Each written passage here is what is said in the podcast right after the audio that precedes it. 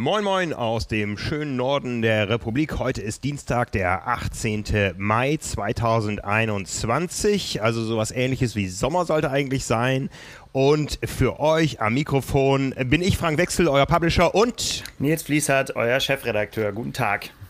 Hallo Nils. Hi. Wir sind beide zurück aus dem Urlaub. Wir waren beide, äh, ja, äh, böses Wort Urlaub, ähm, glaube ich, für dich. Ja, ja, ja. äh, short, sorry, kurz, ich musste zu Hause bleiben wegen Quarantäne, aber keiner krank, nur Kontakte und dann haben wir eine Woche Urlaub in den eigenen vier Wänden verbracht. Ja, war gut. so, da, genug darüber. genug darüber, ja. Ich, ich war tatsächlich in sowas wie Urlaub auf der schönen Nordseeinsel Föhr, ähm, wo wenige Menschen waren und äh, hohe Sicherheitskonzepte aufgesetzt wurden, damit das Ganze auch sicher ging und das hat auch ganz gut funktioniert. Sehr gut. Äh, ja, sollte ein kleines Trainingslager werden. Ähm, auf dem Rad ist es das auch geworden. Beim Laufen ist es in einer Auster geendet. Ja, Barfuß äh, im Watt. Austergate. Ja, für, für unsere süddeutschen Zuhörer, hier lauern Gefahren im Meer, hier oben bei uns. Ja, genau, genau. Also diese gemeine Auster, die ist dann nämlich nicht mal heimisch, also die hat sich eingeschlichen über irgendwelche Schiffsrümpfe. Ich glaube, es ist irgendwie eine pazifische Gattung und die macht sich da breit und die, ähm, ja, äh, war nicht nur, da war nicht nur eine, sondern es waren viele und ich bin da irgendwie reingelatscht, habe die nicht gesehen, so halb unter Wasser, unter Sand und war mittendrin und musste da wieder auch ein paar Schritte raus und ja, habe schöne Muster unter den Fußsohlen und Eich. hoffe, dass ich nach zehn Tagen morgen wieder laufen kann. Aber jetzt mal im Ernst, was hattest du denn wirklich vor? Wolltest du eine echte Swim-Session machen oder war das nur, ich halte mal die Füße ins Meer? Im, im, äh, im, äh, auf Strava sieht so aus, als sei ich geschwommen. Ich habe es auch so ähnlich genannt. Ja, aber ich okay. bin ehrlich, äh, es war nur knöcheltief oder knietief teilweise dann ähm, durch so ein Priel durch. Ähm, ich tue das eigentlich ganz gerne. Ich bin ja, ich bin ja letztes Jahr im Urlaub äh, einen Halbmarathon barfuß gelaufen am Strand.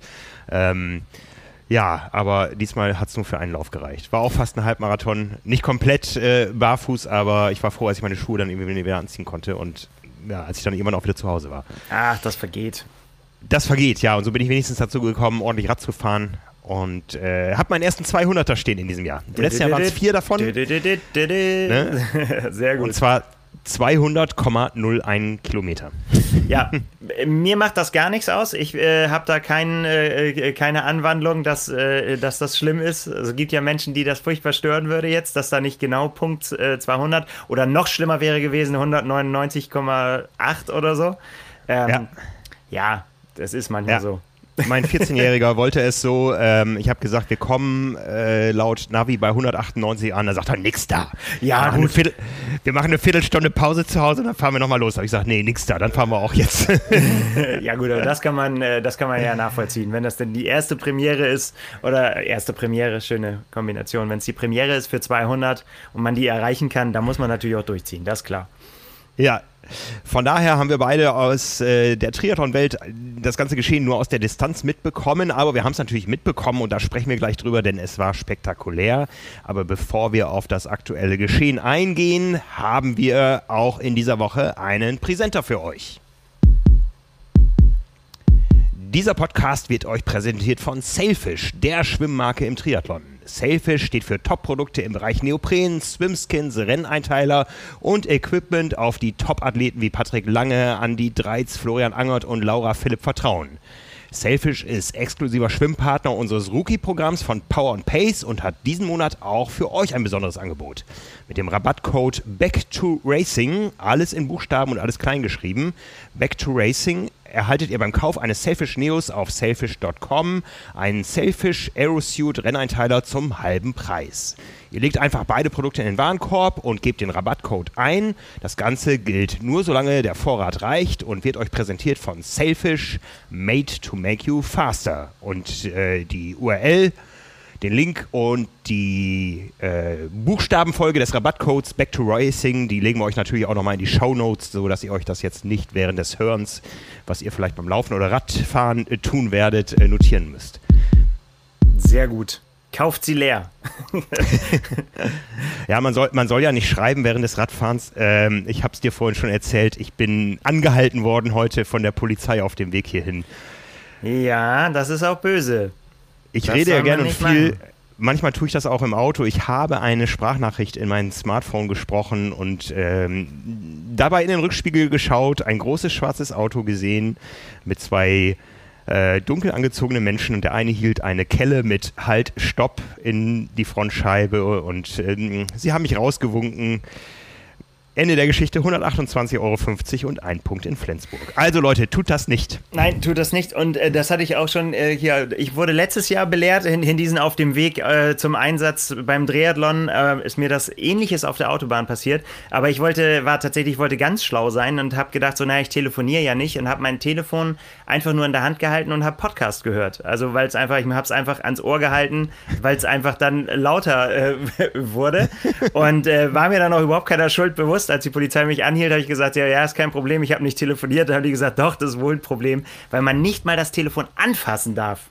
Das ist, so ist es äh, als Regelung. Ja, also Finger weg vom Telefon. Nicht draufdrücken, nicht navigieren, nicht äh, Podcast hören und schon gar nicht telefonieren. So. Genau.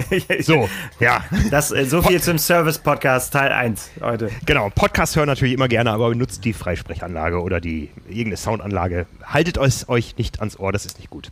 So. Ja, aber wir blicken nach Japan. Ich tue das ehrlich gesagt momentan täglich auf der, auf der WHO-Seite, schaue mir das äh, Corona-Geschehen vor Ort an. Also wir sind ungefähr auf gleichem Level, wobei der große Unterschied ist, Deutschland kommt auf die Zahlen, wo wir momentan stehen, von oben.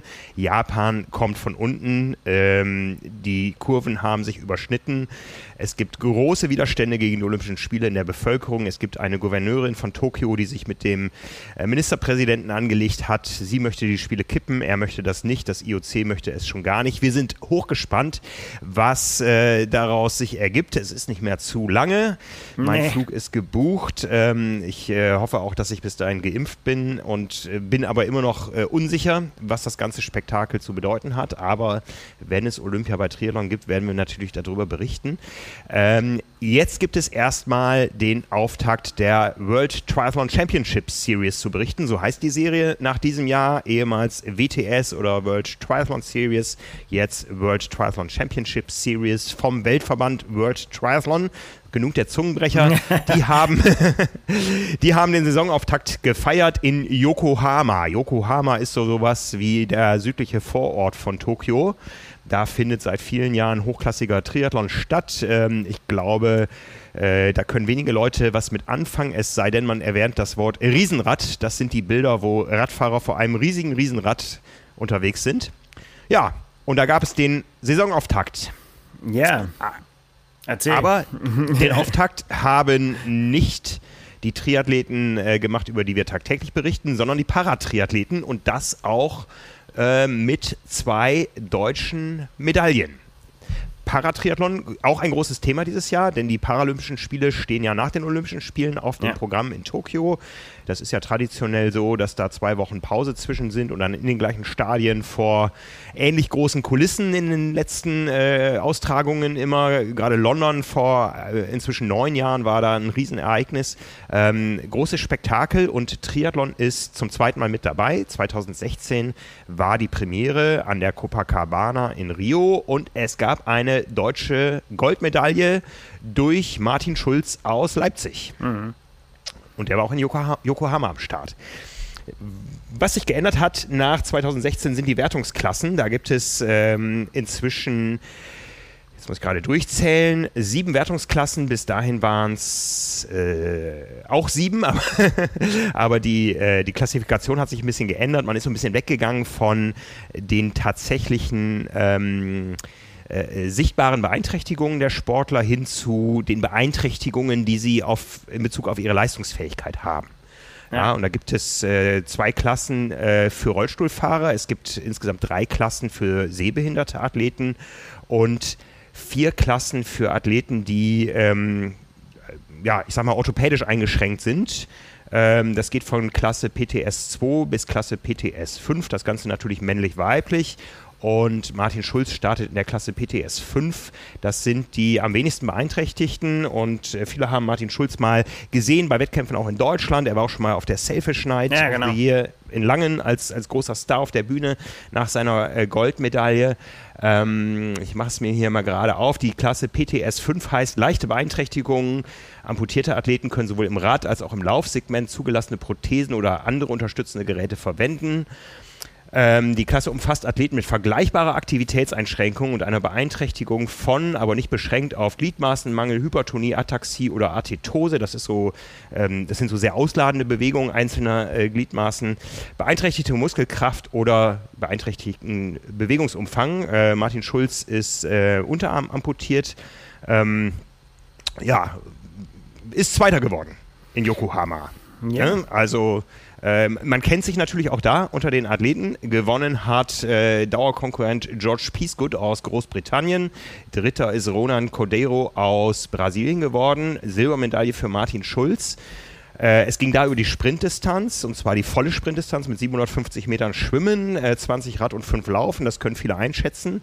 Und da war er unterwegs in 58, nein, in 57, 25. Und ich behaupte mal, dass das 95 äh, Prozent unserer Hörer nicht schaffen. Ja, ich, meine, das ist da ja bei, bei so vielen äh, Sportarten dann da eben so, dass da auch wahnsinnige Leistungen gebracht werden. Ne? Also, mhm, mhm. ähm, ja, ist Leistungssport, klar. Das ist, das ist Leistungssport, ja. Und so mhm. versteht sich auch Martin Schulz. Ähm, der ist, äh, jetzt muss ich gerade rechnen, 31 Jahre alt, äh, kommt wie gesagt aus Leipzig. Schwimmzeit, wie gesagt, die Beeinträchtigungen haben wir genannt, äh, 750 Meter in 10,28. Ähm, eine Minute Wechselzeit und dann auf dem Rad 28,30 für 40 Kilometer, äh, für 20 Kilometer, also deutlich über dem 40er Schnitt. Und vor allem dann eine Laufzeit, das können äh, viele unserer Hörer einschätzen, wenn sie äh, auch nach unseren Trainingsplänen trainieren. Da war ähm, vor einiger Zeit der große 5-Kilometer-Test. Da wurden viele Zeiten knapp unter 20 Minuten gefeiert oder auch knapp unter 25 Minuten. Martin Schulz rennt das in 16,47 am Ende eines Triathlons. Flatt, flatt. Ja. Sehr gut. Ja, der Rückstand im Ziel äh, betrug dann ganze 13 Sekunden auf den Briten. Man wird sich wiedersehen. genau. Sehr schön. Auch bei den Frauen hatten wir eine Athletin am Start und zwar in der Klasse PTS 4. Das sind die etwas mehr beeinträchtigten. Da waren allerdings auch nur drei Athletinnen am Start und Eike van Engelen hat die Bronzemedaille gewonnen. Gleiche Distanz, eine Stunde 21. Ähm, ich schaue mal gerade in die Zeiten rein. Also auch eine bärenstarke Radleistung, 35 Minuten über 20 Kilometer. Ähm, ja, da war vor allem die Schwimmzeit deutlich äh, langsamer als bei den Männern. Ja, damit hat das ganze Spektakel in Japan begonnen. Und es ist ja, glaube ich, auch so ein bisschen so ein, ähm, ja, auch so ein Vorgeschmack, so Generalprobe, auch, ähm, ja, was so Bedingungen angeht und so, ne, glaube ich. Du ja. hast das weiter verfolgt. Genau, es war jetzt äh, nicht so extrem, wie man es in Tokio erwartet. Äh, Lufttemperatur 26 Grad. Also diese Diskussionen sind ja komplett abgeflaut über die Hitzespiele in Tokio, wie wir sie äh, vor eineinhalb Jahren geführt haben, mit allem äh, drum und dran, dass der Marathonlauf ähm, weit in den Norden des Landes verlegt wurde äh, nach Sapporo ähm, die Triathlonrennen in den frühen Morgen verlegt wurden auf Startzeiten irgendwie um 6.30 Uhr, glaube ich. Mhm. Äh, jetzt in Yokohama war es noch ähm, human mit 26 Grad Lufttemperatur, 20,6 Grad Wassertemperatur, Neoprenanzüge damit nicht erlaubt. So wird es auch bei den Spielen dann kommen. Ja, aber es wird heißer werden. Da ist von auszugehen. Und äh, ja, heiß waren die Rennen trotzdem. Wenige Deutsche am Start, nur drei. Eine Frau und zwei Männer. Wollen wir mit den Frauen anfangen? Ja, hau raus. Ja, können wir machen. Fangen wir mit den Frauen an. Also aus, aus deutscher Sicht natürlich die große Frage, wie steigt äh, Laura Lindemann ein in ein Jahr ich sag mal, in das sie als Favoritin oder als, als äh, eine der Favoritinnen gegangen ist, nach dem dritten Platz bei der WM hier in Hamburg zum Saisonausklang letzten Jahres, äh, nach Topleistungen bei den wenigen Dingen, die stattgefunden haben. Wir erinnern uns an die Arena Games in Rotterdam. Ja. Ähm, an ihre Laufleistungen ne, bei, bei Laufwettbewerben, Tests, die sie gemacht hat. Genau, genau. Ja. Dieses Jahr deutsche Vizemeisterin äh, geworden, schon im Laufen. Und äh, da war natürlich die Spannung groß. Ähm, World Triathlon hat dann natürlich auch ein gewisses Ranking. Äh, sie ist mit Startnummer 6 ins Rennen gegangen und am Ende 30. geworden. was wir neulich schon berichtet haben, zwischen Hamburg 2020 und Yokohama 2021 lag leider eine Corona-Infektion. Ja.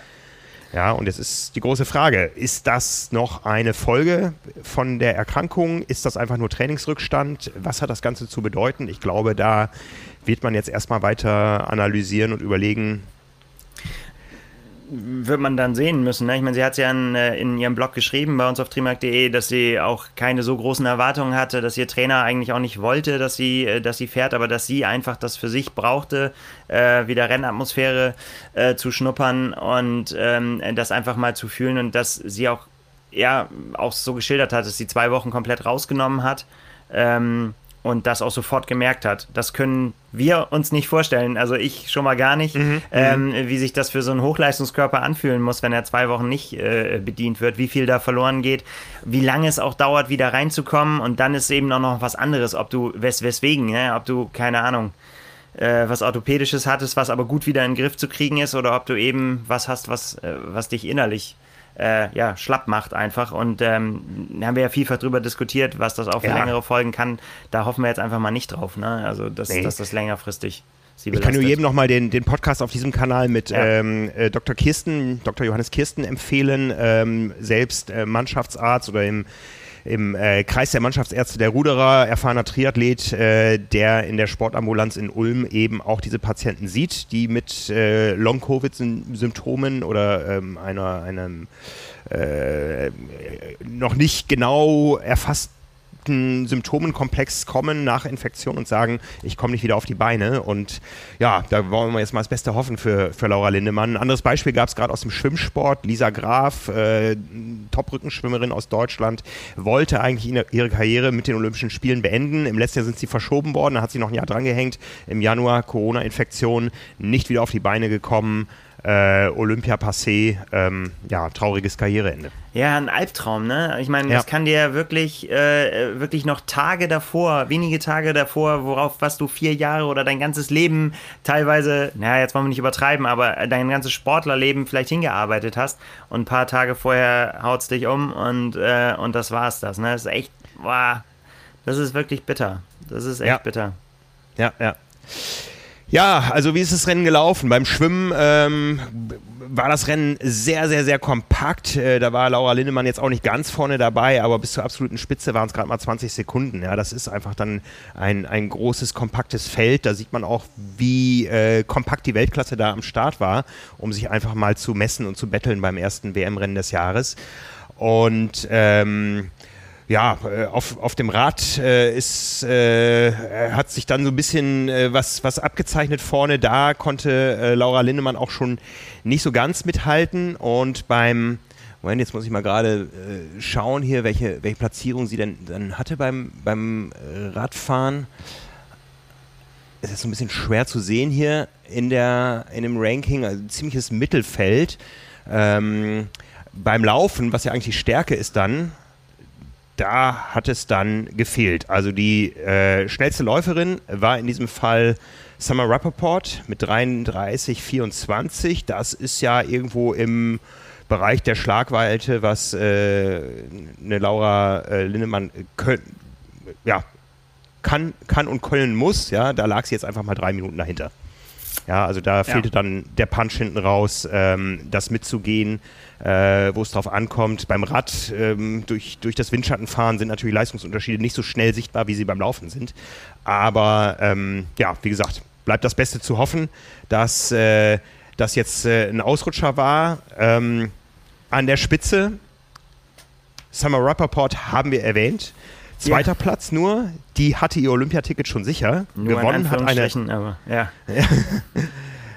gewonnen hat eine Landsfrau, äh, Taylor Nipp, ja. Überraschung. Überraschung? Ja, Überraschung, ähm, genau. Äh, also ähm, allen, mit denen ich gesprochen habe, sagen, sagen ja, Überraschung. Ich glaube für sie auch. Ähm, und äh, tatsächlich, ja, ist es so, da, genau, das muss man halt dazu sagen, dass äh, äh die Amerikaner das als Quali-Rennen ausgerufen haben. Äh, und dass sich eine Frau qualifizieren konnte. Und ähm, gerade bei den Amerikanern wird es auch so ähnlich sein. Wir haben bei den Briten schon mal drüber gesprochen, aber bei den Amerikanern wird es definitiv so sein, dass es, dass es auf jeden Fall Härtefälle geben muss, weil es einfach so viele gute Athletinnen gibt, äh, die diese Plätze verdient hätten, die sie da haben. Und einer ist nämlich weg, der geht an äh, Summer Rappaport, die war schon äh, qualifiziert. Und äh, dann standen da natürlich noch Namen wie Katie Zafiris auf der Liste, die, äh, ich sag mal, vor Corona alles abgeräumt hat, was, äh, was, man, was man abräumen kann. Äh, äh, Taylor Spivey stand auf der Liste. Und die sind es aber eben nicht geworden, sondern den Platz ja. hat sich gesichert Taylor Nipp. Und damit ist dieser Platz auch unwiderruflich bei ihr. Zack, den ja. hat sie sich gesichert. Und äh, jetzt äh, kommt es, wenn ich es richtig verstanden habe, ja, auf ein Komitee an, die den letzten genau. Platz vergibt. Und wie vergibt man den dann? das ist, ist ähm, vor allem, ja. wie vergibt man den, ohne dass dagegen geklagt wird? Äh, ach nee, da brauchen wir jetzt nicht jetzt auf die Geschichte jetzt, Reißt doch die alten Wunden nicht wieder auf. Nee, nee, ja, aber das ne? ist tatsächlich so. Ähm, klar, du kannst natürlich immer Pro und Contra. Nimmst du die, äh, die Platzierung in dem Rennen, äh, es fällt, fährt Katie Zafiris nicht zu den Olympischen Spielen. Ein undenkbares Szenario eigentlich gewesen vorher, ne? Ja, aber ja. das äh, müssen die Amerikaner jetzt unter sich ausmachen, wie, wie, sie das bestücken. Ja, ich glaube, Tyler Nipp ist eine derer, die davon profitieren, dass sich diese ganze Olympiasaison um ein Jahr verschoben hat. Ähm, die war nämlich bisher nicht schlecht unterwegs. Sie war halt nur noch nicht in der Elite angekommen. Ja, sie war zweimal ja. Junioren-Weltmeisterin, äh, 2016 in Mexiko und 2017 in Holland, in Rotterdam. Ähm, da war sie schon Junioren-Europameisterin und hat das Ganze auch bestätigt 2018, als sie dann quasi als äh, Neu-U23-Athletin auch da Weltmeisterin wurde. Ja? Genau, ähm, dieses, dieses Back-to-Back ist, glaube ich, sehr, sehr selten. Ne? Es gibt nur ganz wenige ja. Athleten, die das sowas geschafft haben, ja. Ja, ja, genau. Ne? Ähm, die äh, ist dadurch noch gar nicht groß äh, in, der, in der World Triathlon Championship Series aufgetreten. Er hat auch schon einzelne Platzierungen äh, da stehen. Also zuletzt ist sie da auch vor über zwei Jahren gestartet. Im äh, März 19 ist sie tatsächlich auch schon Vierte geworden in Abu Dhabi, damals allerdings über die Sprintdistanz, ja, zum Auftaktrennen und danach auch gar nicht mehr in Erscheinung getreten. Also auch im ganzen Jahr 19 nicht, ist nochmal Zweite im Weltcup geworden am Ende des Jahres. Ähm, und jetzt haut sie da so ein Ding raus. Ne? So schön, dass es immer noch mal wieder Überraschungen gibt, ne? Es ist ja. äh, keine, keine Mathematik. Das ist, äh, doch das Schöne. Kann man nicht genau. äh, zusammenzählen und dann, äh, manchmal gibt es dann eben nämlich doch noch so Rennsituationen, die einen dann in eine, in eine Position bringen, wo es dann eben doch noch reicht. So, ja. Passiert ja, ja nicht so oft. Manchmal gibt es ja so Startziel, also gerade, weil wir über Katie Zafiris gesprochen haben, die hat es ja auch schon so hingelegt, ne, dass sie wirklich von Anfang bis Ende einfach komplett vorne war und alles mhm. alleine gemacht hat und, und dann trotzdem immer noch die, die beste Laufleistung äh, des Tages hingelegt hat, ob, ne, obwohl sie nicht mehr gemusst hätte. Ja, ähm, ja das ist schon, äh, schon krass. Aber ja, so, so gibt es Überraschungen. Und äh, ja. Wer weiß, wie das bei uns läuft äh, nächste Woche, aber da kommen wir noch zu. Da kommen wir noch zu, ne? Also, fassen wir das Ganze nochmal zusammen. Taylor Nipp äh, vor Summer Rappaport, amerikanischer Doppelsieg. Äh, auch auf Platz 4 Taylor Spivey. Ähm, dazwischen eine Holländerin, äh, Maya Kingma. Und auf Platz 5, auch eine große Überraschung, eine Österreicherin. Julia Hauser. Es ist wieder Olympia und äh, Österreich ist auf einmal wieder da. Wir haben ja schon mal einen österreichischen Olympiasieg gehabt ähm, mit äh, Kate Allen damals. Ähm, ja, danach die Britinnen äh, Sophie Caldwell, Non Stanford. Ja, und äh, wie gesagt, äh, wir brauchen jetzt gar nicht weiter durchdeklinieren. Äh, Weltklasse am Start. Ähm, Laura Lindemann wird sicher daraus lernen und äh, ihre Rückschlüsse ziehen. Hat jetzt ja. das Rennen in Lissabon, das nächste abgesagt und äh, wird irgendwann wieder da sein. Oder sind wir sehr Ja, das, das wollte ich gerade sagen. Also, ich, die, die, also für sie hoffe ich tatsächlich, dass das nicht äh, ins Gegenteil umstößt. Dass, ne, dass eigentlich das, was sie wollte, Wettkampfluft schnuppern, wieder sehen, wo ist man und so weiter, obwohl man keine großen Erwartungen hat, dass das jetzt nicht quasi in äh, ja, in eine Belastung mündet, ne? dass, dass man denkt, so Gott, äh, wo stehe ich überhaupt? Ne? Das äh, kann man ihr nur wünschen, dass sie da äh, relativ schnell das Selbstbewusstsein wieder kriegt. So. Ja. Und, und ja. sich da nicht von, ja, von beeindrucken lässt. Ja. Bei den Männern waren äh, zwei Deutsche am Start. Ähm, aber auch die hatten mit dem Ausgang des Rennens jetzt nicht äh, so viel zu tun. Immerhin eine Top-10-Platzierung für Jonas Schomburg, ja. der ja ein bisschen relaxter ins Jahr gehen kann als andere Deutsche. Äh, ein bisschen, sehr, sehr viel relaxter, glaube ich. Ja, der hat äh, seinen Startplatz äh, für Tokio sicher. Ähm, wie gesagt, wir gehen gleich nochmal darauf äh, ein, wie sich die, die Mannschaft zusammenstellt da in Tokio. Ja, gewonnen hat Christian Blumenfeld aus äh, Norwegen, ähm, wo ich auch immer wieder erstaunt bin. Ähm, wenn man so diese ganzen Top-Athleten da sieht, ich finde immer, der sieht so am wenigsten topsportlich aus. Ja, ähm, ja ich weiß nicht, weil, was, was diesen Eindruck bei mir da erweckt. Ja, Nein, der, wissen, hat einfach eine andere, der hat einfach eine andere Statur. Ist einfach äh, kompakter, aber das ist natürlich ein Kraftpaket ohne Ende. Ja, ja, ja. Ja. Ähm, ja. ja. also die äh, Norweger haben ja schon seit vielen Jahren gesagt, äh, Tokio werden wir rocken. Ja, ähm, ja. Einer von uns wird Olympiasieger. Ja, und im ersten großen Test des Jahres äh, setzt äh, Christian Blumenfeld erstmal ein Zeichen. Auf den Punkt, könnte man sagen. Ne? Das ist äh, tatsächlich das. Also das, in, das, ich meine, wir haben ja schon so oft über die Norweger gesprochen, dass manche auch sagen, wir sollen mal nicht immer über die Norweger sprechen, aber es ist tatsächlich ja so, dass es, dass es sehr beeindruckend ist, dieses Programm, die Zielsetzung, die Konsequenz, mit der das verfolgt wird und auch dann eben mit den äh, Ergebnissen, die auf dem Weg dahin das immer wieder untermauern, dass sie mhm. äh, auf einem auf einem äh, Weg sind und auch sein müssen. Denn ich meine, ähm, das ist alles so angelegt, dass das jetzt klappen muss, ne? Und äh, ja. äh, wie es, wenn, wenn das schief geht, weiß kein Mensch, wie das danach weiterläuft. Also, ähm, ja, die, den Athleten scheint es äh, Spaß zu machen und die scheinen sich nicht davon beeindrucken zu lassen. Also Druck kennt er, glaube ich, sowieso irgendwie nicht, habe ich so das, äh, das Gefühl. Ja. Ähm, sehr beeindruckend. Nach wie vor, ja. auf allen Distanzen, was immer er auch noch so vorhat. Man, äh, äh, da darf man ja sicher auch noch gespannt sein, ähm, wohin das alles noch führt.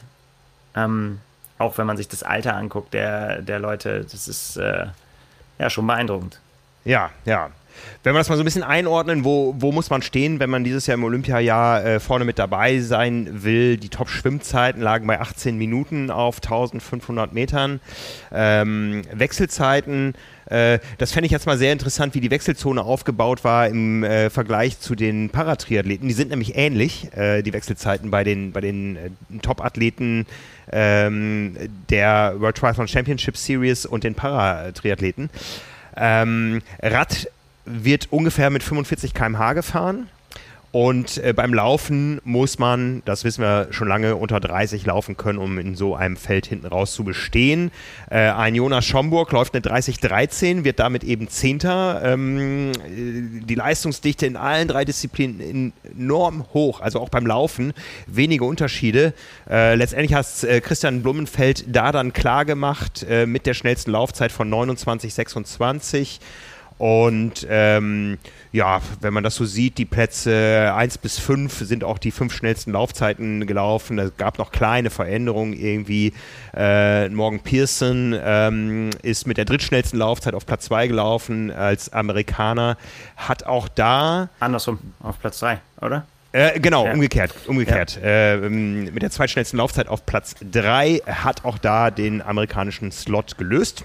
Genau auch schön, wenn man, also das ist auch so was, wo, da kann man auch sagen, wenn ein, ein Traum wahr wird irgendwie, der kommt ja eigentlich vom Laufen und hat als College-Läufer schon, äh, schon sehr überzeugt und äh, ist dann irgendwann angesprochen worden, ob er, ob er nicht Triathlon machen will, weil, weil die sehr viel Potenzial in ihm sehen und so. Und er hat es er auf Instagram sehr, sehr schön beschrieben. Also er hat einfach gesagt, er hat sich dann darauf eingelassen auf das Ding, äh, war am Anfang trotz auch der ersten Erfolge noch nicht so richtig überzeugt, ob es die richtige Reise ist und ist dann durch alles durch, durch Tiefen, musste schmerzhaft lernen im wahrsten Sinne des Wortes, auf die Schnauze geflogen beim Radfahren und, und alles wirklich wirklich so und äh, äh, sich wirklich durchgebissen, aber dann doch eben den, den Mut behalten und, äh, und jetzt wirklich das ganze Ding belohnt worden, dass er wirklich, und das ist tatsächlich was, ähm, das muss es als Sportler wirklich das Allergrößte sein. Jan Frodeno hat das auch immer schon gesagt, für sein, für sein Land da ein, einlaufen zu können und zu sagen, irgendwie so, ich, ich, ich trete da an.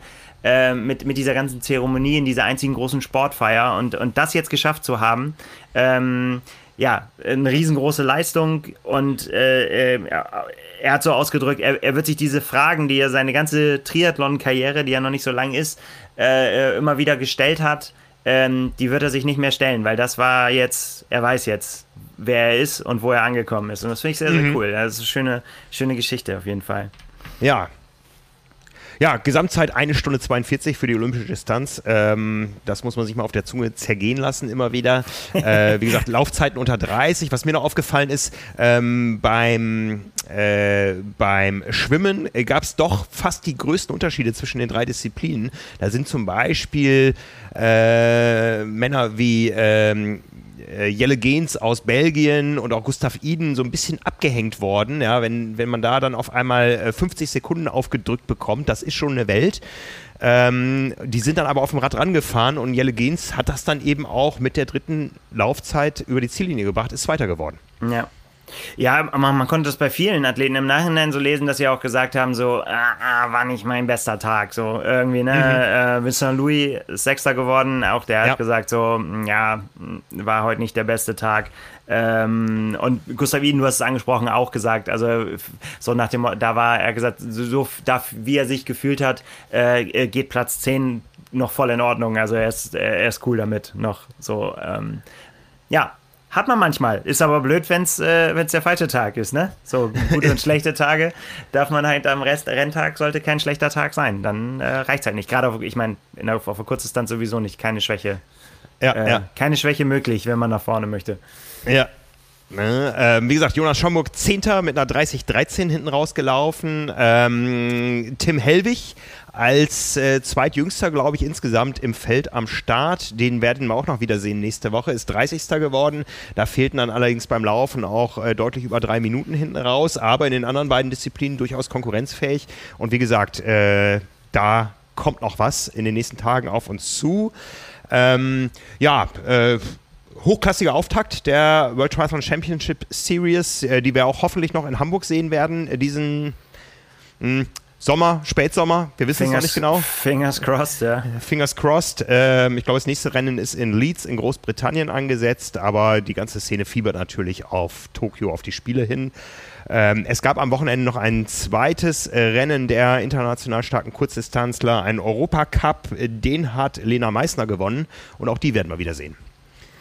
Ja, und ja. Äh, da, da äh, sind es wirklich ja nur noch ein paar Tage bis zum da großen Showdown, über den wir schon über ein Jahr reden. so. Genau, genau.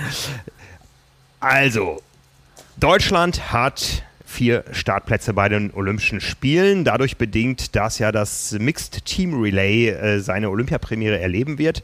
Zwei Männer, zwei Frauen, ich glaube die Reihenfolge ist immer Frau Mann, Frau Mann, äh, treten über jeweils sehr kurze Distanzen an als Staffel und das Team, was dann den vierten Athleten als erstes über die Ziellinie bringt, ist Olympiasieger. Das ist eine Premiere. Das gab es in Rio oder bis Rio noch nicht. Ähm, man überlegt ja auch inzwischen, ob es noch weitere Events gibt. Die die ITU äh, führt ja auch den Eliminator ein im äh, Rahmen eines äh, großen Events in diesem Jahr, möchte damit auch olympisch werden, ist allerdings ähm, in Paris noch nicht zum Zuge gekommen, möchte das dann eben 2028 in LA machen oder 2032 in Rhein-Ruhr, nein, in Melbourne. Ach, diese ganzen Wunden. Naja, ähm, aber äh, durch ihre Platzierung bei den Olympischen Testevent letztes Jahr in Tokio sind Laura Lindemann und Jonas Schomburg qualifiziert und es steht eben noch offen, wer rückt noch mit ins Olympiateam als zweiter Mann, zweite Frau. Da man diese Staffel relativ hoch priorisiert, macht man es in Deutschland anders als zum Beispiel in Amerika und vergibt diese zweiten Plätze jeweils in einem Format, was an das äh, Staffelrennen in äh, in äh, Tokio angelehnt ist. Ja, genau. Genau. Und zwar über enorm kurze Distanzen von 300 Meter Schwimmen im Freiwasser, 6700 Metern Radfahren und 1900 Metern Laufen, also ungefähr einer Drittel Sprintdistanz ganz schön viel Anlauf für, für so ein kurzes Rennen. Ne? Wenn, wenn, wenn, du überlegst, wie lange wir da, klar, durch die Verschiebung, es wäre ja auch schon, äh, wenn es im letzten Jahr stattgefunden hätte, die Olympischen Spiele, wäre auch das trotzdem der Quali-Modus gewesen. Ja. ja. das hat man dann einfach äh, gesagt, wir bleiben dabei, äh, weil wir auch gar nicht wissen, wie sich die Saison entwickelt und so weiter. Und ähm, machen das wieder genau so. Und das ist äh, mit den Athleten damals, so hat man uns gesagt, abgestimmt äh, gewesen auch und alle sind ja mehr oder weniger fein damit. Also man muss ja irgendeine Lösung äh, finden. Und ähm, alle hatten jetzt mehr, oder, mehr als genug Zeit, sich darauf einzustellen.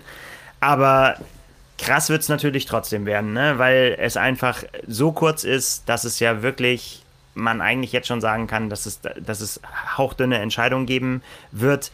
Es gibt keine Renndynamik in dem Sinne, das kannst du aber vielleicht gleich nochmal äh, ja. äh, noch deutlicher erzählen, weil es einfach Einzelstaat sind und ähm, es einfach nur die Uhr zählt. Und ich bin schon ganz aufgeregt.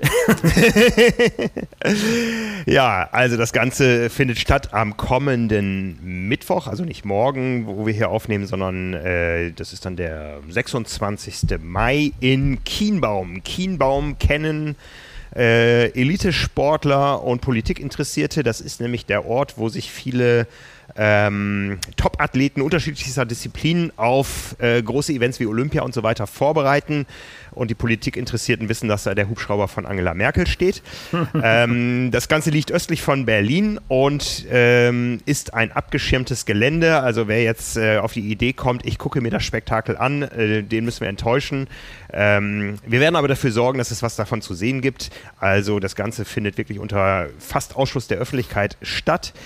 Ähm, ja, die Distanzen habe ich genannt. Ähm, das Ganze sind Einzelrennen mit jeweils 120 Sekunden Abstand zwischen den einzelnen Sportlern und startberechtigt sind nur die, die nach den äh, nationalen und internationalen Qualifikationskriterien überhaupt in Tokio startberechtigt wären, wenn sie denn das Rennen gewinnen. Ja, also äh, wer als schnellster Mann, schnellste Frau aus diesem Einzelstartrennen hervorgeht, ist mit in Tokio dabei und äh, dadurch, dass das Ganze eben nur einen kleinen Kreis betrifft, ist das auch ein kleines Starterfeld von insgesamt 13 Athleten, 5 Männern und 8 Frauen.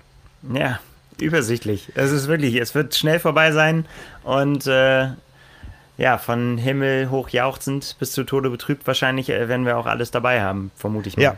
Also ja. je nach Ausgang. Sagen, ja, aber sag doch erstmal, wer überhaupt dabei ist. Ja, ähm, machen wir es wieder nach dem Thema Ladies First. Also die beiden, die qualifiziert sind, äh, starten nicht, äh, brauchen nicht starten. Vielleicht dürfen sie es auch gar nicht. Ich glaube, sie dürfen auch gar nicht. Äh, man will da wirklich ein cleanes Rennen haben, um dann wirklich auch einen Sieger ja, zu haben, der. Ja. Nein, äh, würde, würde, keinen Sinn machen. Ähm, ja, bei den Frauen, äh, Anja Knapp, die war schon bei Olympia am Start. Die hat damals die Pace gemacht in London äh, für Anne Haug. Ähm, und äh, möchte nochmal zu Olympia, Jahrgang 88, das ist im äh, internationalen Frauentriathlon auf den ganz kurzen Distanzen schon ein fortgeschrittenes Alter ähm, und die hat sich mit Athletinnen auseinanderzusetzen, die bis zu elf Jahre jünger sind. Und zwar sind noch mit am Start äh, Marlene Gomez-Islinger, auch eine laufstarke Athletin, die sich auch bei den deutschen Meisterschaften äh, gezeigt hat, schon in diesem Jahr. Äh, Caroline Pohle ist dabei, äh, Annabel Knoll, die Tochter des ehemaligen deutschen äh, Nationaltrainers äh, Roland Knoll, äh, Nina Eim, Lena Meissner, über die wir eben gesprochen haben, Lisa Tertsch, die wir schon groß porträtiert haben nach ihrem ähm, ja, letztendlich war der Anlass, glaube ich, ihr Abschneiden bei der Weltmeisterschaft in Hamburg, wo sie wirklich gezeigt hat, dass sie mit den allerbesten Läuferinnen der Welt mithalten kann. Eine ja. sehr, sehr interessante Persönlichkeit, ähm, Harvard-Studentin. Ja, ähm, Absolventin, glaube ich, mittlerweile sogar. Okay. Äh, ja, also zumindest äh, ist sie in der in der, in der Klasse. Ich meine, ja, ich weiß nicht, ob es schon Verleihung und sowas war, aber ich meine, oder es ist jetzt in den Tagen. Also es war auf jeden Fall im Mai, wann die, wann die letzte, sollte das äh, über die Bühne gehen. Bin ich mhm. jetzt nicht über ihren Stundenplan nicht ganz im Bilde, aber ähm, ja. Krass, nach wie vor, finde ich, ähm, dass, sie, dass sie das so durchgezogen hat. Ja. Also eine wirklich, ähm, ja. Ja, also auf ihrem Instagram-Profil steht äh, Harvard Class of 20. 21. Also von daher, ähm, ja, ist schon, es ist wirklich beeindruckend, ne? dass, sie, äh, dass sie wirklich da ein, ein Studium ähm, an einer Elite-Uni durchgezogen hat und gleichzeitig in der Weltspitze äh, als, als Athletin dabei ist. Ähm, ja. Und ich glaube, sie würde eben nicht sagen trotz, sondern weil. Also weil, weil sie genau das braucht. Ähm, so hat sie sich auch und ne, dass, dass sie halt diese ähm, dass, dass sie in beiden Welten zu Hause ist. Und, und äh, das haben wir jetzt schon oft gehört äh, in, äh, in, in anderen Zusammenhängen auch, dass, dass viele Athleten jetzt in der, in der Corona-Zeit gemerkt haben, hups, wenn äh, die Rennen weg sind, was bin ich denn dann eigentlich, wenn ich kein Athlet sein kann? Und äh, festgestellt haben, dass da nicht mehr viel bleibt, was ich finde ich echt eine bedenkenswerte ähm, Erkenntnis ist, aber so ist es wahrscheinlich im, im Profisport für viele. Und ähm, ja, ich glaube, das ist bei Lisa Tertsch halt eben nicht der Fall, weil, äh, mhm. weil sie halt eben ganz klar ja auch eine andere Perspektive als den Sport hat. Ja. ja und ja. Ohne, ohne, ohne zu sagen, irgendwie, ich mache das nebenher oder irgendwie so, ich mache weder das eine noch das andere nebenher oder nicht beides richtig, sondern sie macht halt beides richtig. Was, äh, ja, was schon echt eine, eine heiße Nummer ist, auf jeden Fall. Ja. Und als äh, äh achte noch im Rennen und als jüngste Annika Koch, 22 Jahre alt. Ähm, wie gesagt, acht Frauen und fünf Männer. Ich glaube, die Männer starten nach den äh, Frauen. Ähm, da haben wir Justus Nieschlag als erfahrensten Athleten. Ja, ähm, den haben wir auch schon bewundern können in der Super League Triathlon. Ähm, Jonas Breilinger ist am Start, Valentin Berns, Lasse Lörs und Tim Hellwig. Also das ist wirklich, äh, ich würde sagen, super offen, ja, weil eben ja, dieses Format auch so, so, so unberechenbar ist, ähm, weil es wirklich auf die absolute persönliche Leistung ankommt und nicht auf den, der nach im Radfahren, wo man sich zurückhalten kann, auch noch einen schnellen Lauf raus, äh, raushauen kann. Also da, da, da kommt es ja wirklich auf den kompakten Athleten an. Ja, also oder ja, Eben, keine Ahnung. Ich, ich glaube, die Athleten sehen das gar nicht unbedingt so. Also mit ein paar habe ich gesprochen darüber und die haben gesagt, so sie sehen das gar nicht so kritisch. Für sie ist das quasi ähm, ist das jetzt keine Besonderheit, auf die man sich groß einlassen müsste oder so, sondern sie können das eigentlich quasi ausblenden. Die sind das quasi gewohnt, Anschlag zu machen. So, ne? Mhm, und ob da jetzt mhm. noch rechts und links jemand ist, ähm, vielleicht wird das auch von uns auch überbewertet, was so Renndynamik und so weiter angeht. Da ne? hat man ja so, dass man dann denkt, ja, vielleicht kann ich den im Zielsprint und so weiter noch äh, abhängen. Das wird es natürlich nicht geben, aber äh, klar ist, dass, dass, dass sie einfach über kurze Zeit ja, einfach alles raustun müssen. Es ist so ein bisschen, sind so die, ähm, die Voraussetzungen sind bei den Athleten halt äh, so ein bisschen unterschiedlich. Ne? Die einen äh, können noch warten, sage ich mal so, ne? Und können, äh, können noch dann eben, wenn es in diesem Jahr nicht klappt, äh, dann ist das nicht äh, so, dann ist das quasi, waren sie jetzt nah dran und äh, würden dann auf die nächsten Spiele hoffen. Ähm, das wird bei Justus Niestark vielleicht nicht unbedingt nicht der Fall sein. Ne? Das ist und wenn man bedenkt, dass er, und das, wir haben ja vorhin darüber gesprochen, bei den Amerikanern über Plätze, über die man eigentlich, also ähm, da war so, ich glaube, man kann es einfach so sagen, damals bei dem äh, äh, Testevent, bei dem sich Jonas Schomburg qualifiziert hat, ähm, war Justus Nieschlag schon, äh, wäre gewesen, äh, wäre schon einer der Favoriten gewesen, wenn er denn sich nicht verletzt hätte. So, das kann man, glaube ich, so sagen. Ähm, ja, umso bitterer für ihn. Aber äh, ich glaube, das ist auch mittlerweile auch aus dem Kopf raus. Also zumindest hat man so das Gefühl, wenn man mit ihm spricht, ne? dann, äh, mhm. dann ist er eigentlich relativ cool mit der Situation und sagt irgendwie so, ja, es ist, es, es ist wie es ist, wir haben das alles super aufgebaut. Ich glaube tatsächlich, dass, oder könnte mir vorstellen, dass jetzt auch diese Einsätze in der Super League, auch bei, auch bei Jonas Schomburg, ne, der sich ja auch da mal gezeigt hat, ähm, dass das schon auch äh, ganz gut ist, so fürs Selbstbewusstsein, auch für die, ähm, ja, für, für, die, für die mentale Verfassung, dass man sagt, okay, wir haben da schon mal richtig schönen Anschlag gemacht und das war ein schöne, schöner Auftakt und schöne Probe, so, ne, auch wenn es andere Formate und hin und her und andere Reihenfolgen. Aber ich glaube, da äh, das jetzt schon mal gemacht zu haben, ohne dass das jetzt der volle Fokus war, denn der volle Fokus liegt halt jetzt im Moment auf diesem Test, ähm, hat das, glaube ich, schon geholfen. Könnte ich mir mhm. vorstellen. Mhm. Ja, und da hat er ja natürlich auch gut abgeschnitten. Ne? Also von daher geht er, glaube ich, schon selbstbewusst äh, in die ganze Geschichte rein. Ja. Aber es wird auf jeden Fall ja knapp. Ne? Also ja, das, ja. das, kann man, das kann man ja gar nicht äh, sagen, jetzt man sagt irgendwie so, ja, der ist der Favorit. Das kann es quasi da nicht geben bei, diesen, äh, bei diesem Format. Nein, das Ganze ist ja Viertelstunde, 20 Minuten ist das vorbei. Ja, ähm, enorm kurze Distanzen, Windschattenverbot, selbst wenn sich, ich meine, das ist ja unwahrscheinlich, dass sich bei 120 ja, Sekunden Startabstand und einer einen runden Radstrecke, ähm, da wird ja niemand so viel aufholen äh, können und äh, bei jedem kleinen technischen Problem äh, bist du ja raus aus dem Ganzen. Ne? Also ähm, die Startreihenfolge wird übrigens ausgelost, ja, also da gibt es auch kein Ranking oder sowas. Ähm, am Montagabend gibt es ein Briefing der Athleten und dann wird die Startreihenfolge ausgelost und ähm, da kann sich natürlich dann schon mh, mh, ich, ich, ich, weiß nicht, äh, da werden natürlich die Coaches auch sich überlegen, ähm, was, äh, jetzt müsst ihr mal gucken, ob die Coaches, wie weit die Coaches überhaupt ran dürfen und Zeiten durchgeben dürfen. Ähm, das sollte ja irgendwie möglich sein, aber wenn natürlich jetzt jemand äh, sehr früh startet und quasi vorlegt, äh, dann gibt es eine Benchmark. Ja, also. Ja. ja. ja. ist das dann gut oder schlecht? Das, das kannst du jetzt dann auch wieder beantworten. Ne? Wenn du weißt irgendwie, aber das, da das so knapp wird, kannst du ja auch nicht mal sagen, ich liege jetzt gut. Äh, ne? Ja. Also, das ist sowieso die werden da, wenn sie alle all out gehen, eh alle nah beieinander landen. Also ja, äh, ja. kannst ja nicht mal sagen, irgendwie so, jetzt hat er mir das zugerufen, jetzt bin ich sowieso safe oder sowas, nach dem Motto, das, jetzt kann ich es locker auslaufen, ich hab's im Sack, das wird es ja nicht geben. Also ja. von daher, ah, ja. Aber trotzdem, irgendwie, wenn du weißt, okay, da haut, mal angenommen, es haut jemand äh, eine richtig gute Zeit raus, wo du denkst so, puh, das aber vielleicht interessiert die das auch nicht. Ich glaube, ich habe so das Gefühl gehabt im Gespräch, die sind alle so saucool, dass die einfach sich von sowas überhaupt nicht verrückt machen lassen. Ja.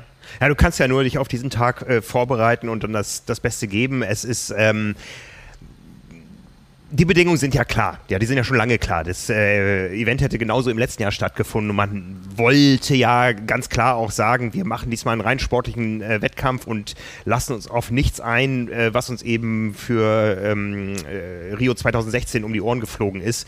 Ähm, diese ganze traurige Geschichte, wo am Ende fast keiner starten durfte aus Deutschland, äh, weil man das vor Gericht ausgefochten hat, äh, wer gestartet ist und eine ehemalige DTU-Präsidentin dann auch noch Richterin äh, sein durfte. Also das war ja alles ähm, äh, hoch, hoch heikel, was da abgelaufen ist. Und äh, dieses Jahr gibt es eben zwei Athleten, die auf jeden Fall dabei sind und zwei, äh, die noch dazukommen werden. Nächste Woche wissen wir mehr, wie unser Olympia-Aufgebot dann aussehen wird. Und ja, sind sehr gespannt. Also ich freue mich ja. drauf, ja. Ja, das ist also damit äh, auf kann, jeden Fall.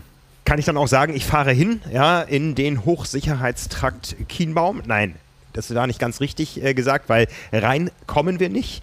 Ähm, es sind eh nur ganz, ganz wenige Medienvertreter zugelassen und die dürfen auch gar nicht aufs Gelände. Das heißt, das wird der erste Wettkampf, der erste Triathlon, wo ich die Athleten erst erstmals überhaupt beim Radfahren sehe. Es gibt keine Pressekonferenz, es gibt äh, keine Möglichkeit, die Athleten vor dem Start zu sehen, zu interviewen.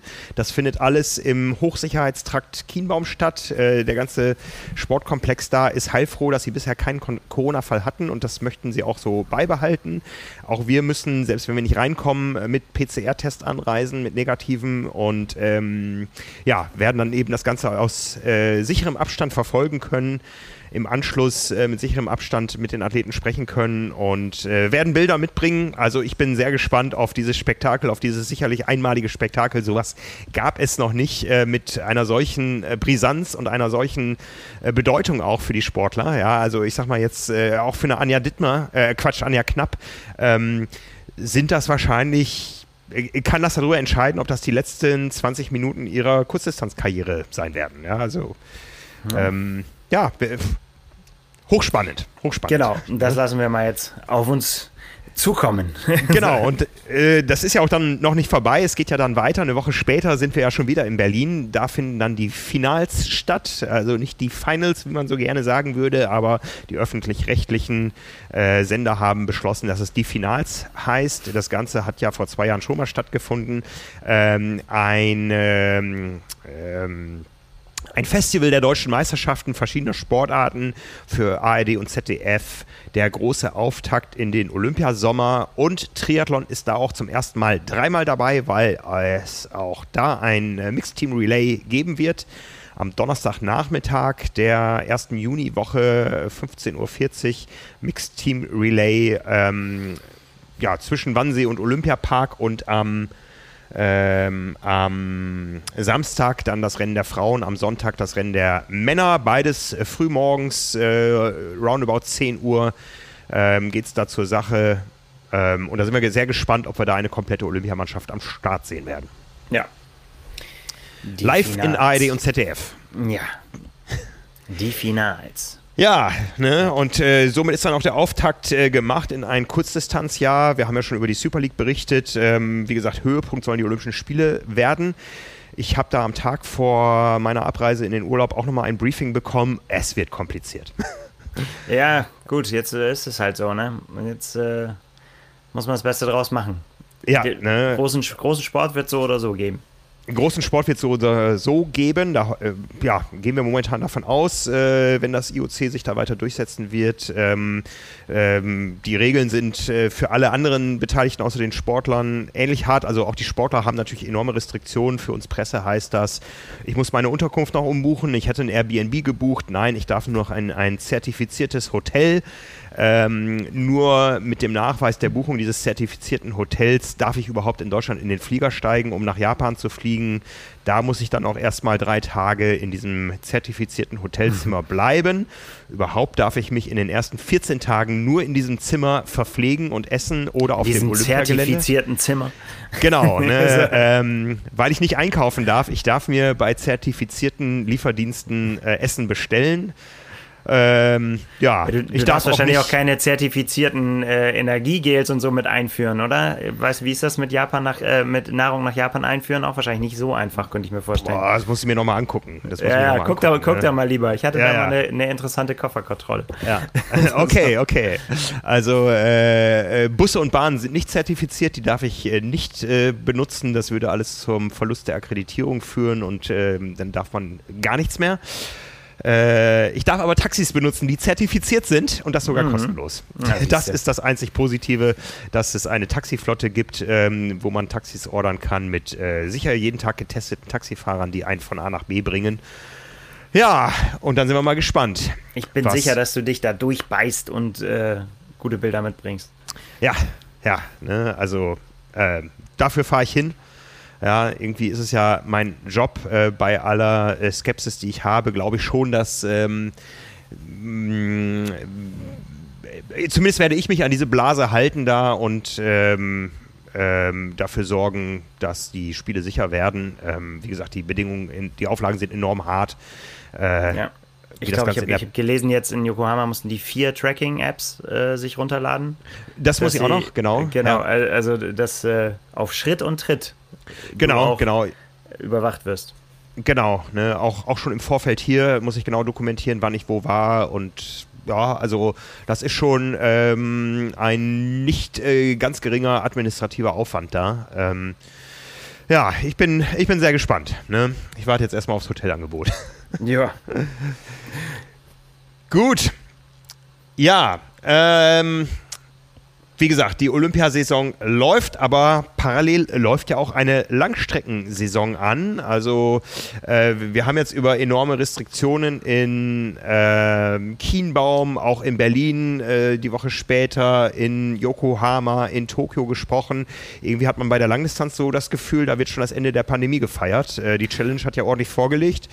Ähm, da wurde ja schon äh, das eine oder andere Rennen abgehalten. Ich äh, war da ja auch sehr skeptisch. Äh, es geht jetzt ja auch weiter. Die Events werden größer, rücken auch näher. Aber wir sehen natürlich auch, dass sich die Zahlen alle sehr zu zum Positiven entwickeln. Äh, eben kam noch die Nachricht äh, rein, dass in Hamburg auch die Freibäder wieder öffnen dürfen. Ähm, natürlich auch alles mit Auflagen, aber ich glaube wirklich äh, sagen zu können oder hoffen äh, oder ich hoffe, dass wir sagen können, wir sind durchs, durchs Gröbste durch und können uns jetzt langsam mal wieder an äh, Sport und Sportberichterstattung gewöhnen. Ja, richtig ab geht's natürlich. Das hast du ja angedeutet äh, in den USA. Da ja. ist ähm, ja jetzt ab, ab demnächst quasi wieder alles äh, erlaubt, sage ich jetzt mal so salopp. Ist natürlich von Staat zu Staat auch unterschiedlich, aber äh, in Tulsa wartet auf uns die Nordamerika-Meisterschaft. Und äh, wir haben ja schon in den letzten Wochen äh, immer wieder darüber gesprochen, weil das eigentlich so, ja, schon von Anfang an, vom Anfang des Jahres irgendwie ähm, für viele Athleten ähm, schon fest auf dem Programm stand. Erst recht, als dann der Ironman Texas nicht stattgefunden hat, war für viele klar, okay, das wird die Langdistanz, äh, die ich unbedingt machen will oder muss, bevor, es dann nach, bevor es dann nach Hawaii geht. Ähm, und äh, ja, es steht bevor und äh, ich könnte gespannter fast nicht sein. Also ich werde das in den letzten Wochen immer schon bei den 73-Rennen und so schon echt immer so sehr, sehr fickerig gewesen vorher, weil es einfach auch die, dadurch, dass es so wenige Rennen gibt und so weiter, die Felder, wir haben das schon oft besprochen, es wird einfach sehr, sehr gut. Die Qualität äh, ist gegeben, die Athleten geben alles dafür, um spannende Rennen äh, auch abzuliefern. Und äh, ich glaube, davon, da muss man kein Prophet sein. Davon äh, können wir auch schon, da können wir jetzt, uns jetzt schon auch drauf freuen, dass es in Tulsa auch so sein wird. Mhm. Ähm, Ja, wie wollen wir es angehen? Sollen wir ähm, vielleicht erstmal ein paar, äh, ein paar Hintergründe zum, zum Rennen überhaupt? Ich habe gesagt, die, äh, die Nordamerika-Meisterschaft, ähm, die ja, äh, so, so ist sie äh, tituliert. Der Rennen findet so zum ersten Mal statt auch. Ähm, es war sonst Texas, war ja quasi da, wo die, die Slots vergeben werden, denn, denn Kontinentalmeisterschaft bedeutet maximales Preisgeld äh, in, in dem Ranking. Das heißt auch in diesem Fall ähm, 150.000 Dollar werden ausgeschüttet. Ähm, für Männer und also nicht äh, jeweils, sondern Hälfte Hälfte für Frauen äh, und yep. für die Männer. Also es teilt sich auf auf die beiden Felder. Ähm, und das wird, gliedert sich dann so: der erste nimmt äh, 25.000 mit, der zweite 15.000, der dritte 9.000 und dann geht es immer weiter runter und der zehnte nimmt noch 1.500 mit. Das deckt nicht die Kosten, aber Zehnter zu werden in dem Feld ist schon mal keine Schande. Also ähm, das wird da auf jeden kannst du mit Fall, bei Sponsoren auftreten, genau. Äh, das äh, wird definitiv was, äh, wo viele draufzahlen, aber es trotzdem machen. Und da kommen wir nachher noch drauf. Äh, interessanterweise auch echt zahlreiche Athleten, die schon für Hawaii qualifiziert sind. Also die äh, das jetzt ja, die nicht mehr getrieben sind, weil sie noch einen Qualiplatz äh, mhm. erobern müssen, sondern weil die einfach sagen, sie brauchen das nochmal und sie wollen da jetzt einfach äh, zur Mitte des Jahres auch was gemacht haben, äh, bevor ja. es dann äh, Richtung Hawaii geht. Ähm, ja, Stichwort Hawaii haben wir gesagt, es gibt ähm, jeweils zwei Plätze, weil es eine Kontinentalmeisterschaft ist, nicht wie bei sonst bei den Rennen, dass nur der Sieger und die Siegerin ähm, qualifiziert sind, sondern eben zwei Plätze für Männer, zwei Plätze für Frauen und zwei unassigned äh, Plätze nennt Ironman das, die quasi aufgeteilt werden können ne, nach Stärke der Felder. Also es muss nicht so sein, dass einer davon zu den Frauen geht und einer zu den Männern. Es können auch beide zu den Frauen gehen oder zu beide zu den Männern. Das äh, hängt auch mit der Größe der Startfelder zusammen und auch mit der Stärke. Da gucken mhm. die dann drauf und äh, verteilen das. Das macht es natürlich dann noch so ein bisschen spannend bei der Slotvergabe mhm, mhm, mhm, äh, am Ende, weil man äh, in dem Moment, wo man ins Ziel gelaufen ist, noch nicht unbedingt weiß, ob das äh, gereicht hat oder nicht. Manchmal ist es auch so, dass sie den Profis das schon vorher sagen, ne? dass sie sagen irgendwie so, das hat, das reicht für euch dann oder wir haben uns so und so entschieden beim Pro-Briefing. Ähm, das gab es auch schon, dass, dass es nicht öffentlich war, aber dass die, die Sportler das schon wussten. Ähm, aber in dem Fall ist es so, dass es dann noch nicht klar ist. Ja, was kann man zum, äh, zum Kurs sagen? Das Rennen ist, ähm, der, das Schwimmen findet in einem, in einem See, in einem großen See statt. Es ist eine äh, Punkt-zu-Punkt-Strecke. Ähm, so so wird es zumindest ausgedrückt, aber es ist, also es ist keine komplette Schleife, aber man schwimmt hoch und wieder runter und dann aber noch ein Stück weiter und da ist dann der Ausstieg. Ähm, das ist das Schwimmen. Das Radfahren, ähm, wie hat Boris Stein es ausgedrückt? Äh, surprisingly, ähm, äh, weiß nicht mehr, wie er es auf Englisch gesagt hat, aber äh, überraschend anspruchsvoll für ihn, hat er gesagt. Also, und da freut er sich drüber. Ähm, Iron Man beschreibt das mit äh, reichlich Rolling Hills. Also ich hoffe, damit meinen Sie nicht die Schildkröten auf den Straßen. Ich weiß nicht, ob du das Bild gesehen hast von Patrick ja, Lange, wie eine ja, Schildkröte ja, vor dem Überfahrenwerden gerettet hat. Ja, das ist äh, gutes Karma, denke ich. Ne? Also mehr ja. das schon fast nicht. Nein, aber es wird, ähm, es wird wellig, wie man so schön sagt. Ne? Also immer schön, äh, schön rauf und runter. Ähm, das kommt je nachdem, wie man das verkraftet, kann das sehr anspruchsvoll sein, auf jeden Fall. Und es ist eine Punkt-zu-Punkt-Strecke, also keine, äh, keine Runde, sondern auch, ähm, ja, man fängt an der einen Stelle an und hört auf der anderen auf. Und dann kommt der Lauf und äh, das sind dann allerdings auf zwei Runden verteilt, kann man sagen, es geht ganz lang raus am Fluss und es geht ganz lang wieder zurück am Fluss. Also, mhm, mhm. ähm, also wirklich mit, äh, ja, weiß nicht, ich, ich weiß natürlich nicht, wie die Strecke jetzt unterwegs ist, also ob da Abwechslung ist, aber man kann, also wenn man so Flussläufer ist, ich bin ja Flussläufer, ich laufe viel an der Weser entlang oder an der, an der Elbe, wenn ich in Hamburg bin. Äh, ja. äh, das kann ja auch was Meditatives haben oder am Kanal in Rot, den kennen wir beide. Ähm, aber genau, das, äh, das ist die Frage. Sieht man, sieht man die Konkurrenz? Also zumindest, wenn man nicht führt? Ja, ich denke schon. Also so sieht es zumindest aus. Also man, die kommen sich einfach direkt wieder entgegen. Ja. Also auch äh, und auch am Horizont, wenn die da irgendwie einen Kilometer vorher so die große Traube von Motorrädern und so. Auf der, ja. Karte, sie, auf der Karte sieht es so aus, ob, ob man das dann einsehen kann, kann ich, okay. äh, kann ich nicht sagen. Ja, ja. ja.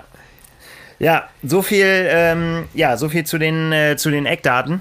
ja, ähm, Tulsa können wir noch erwähnen, liegt in Oklahoma. Das ist ähm, sieben Stunden unserer Zeit hinterher. Äh, das heißt, wir rechnen mit einem Zieleinlauf am späten Sonntagabend irgendwie um halb zehn. Und werden dann natürlich auch rechtzeitig die Ergebnisse da haben. Ja, hm. ja besser und, als Tatort.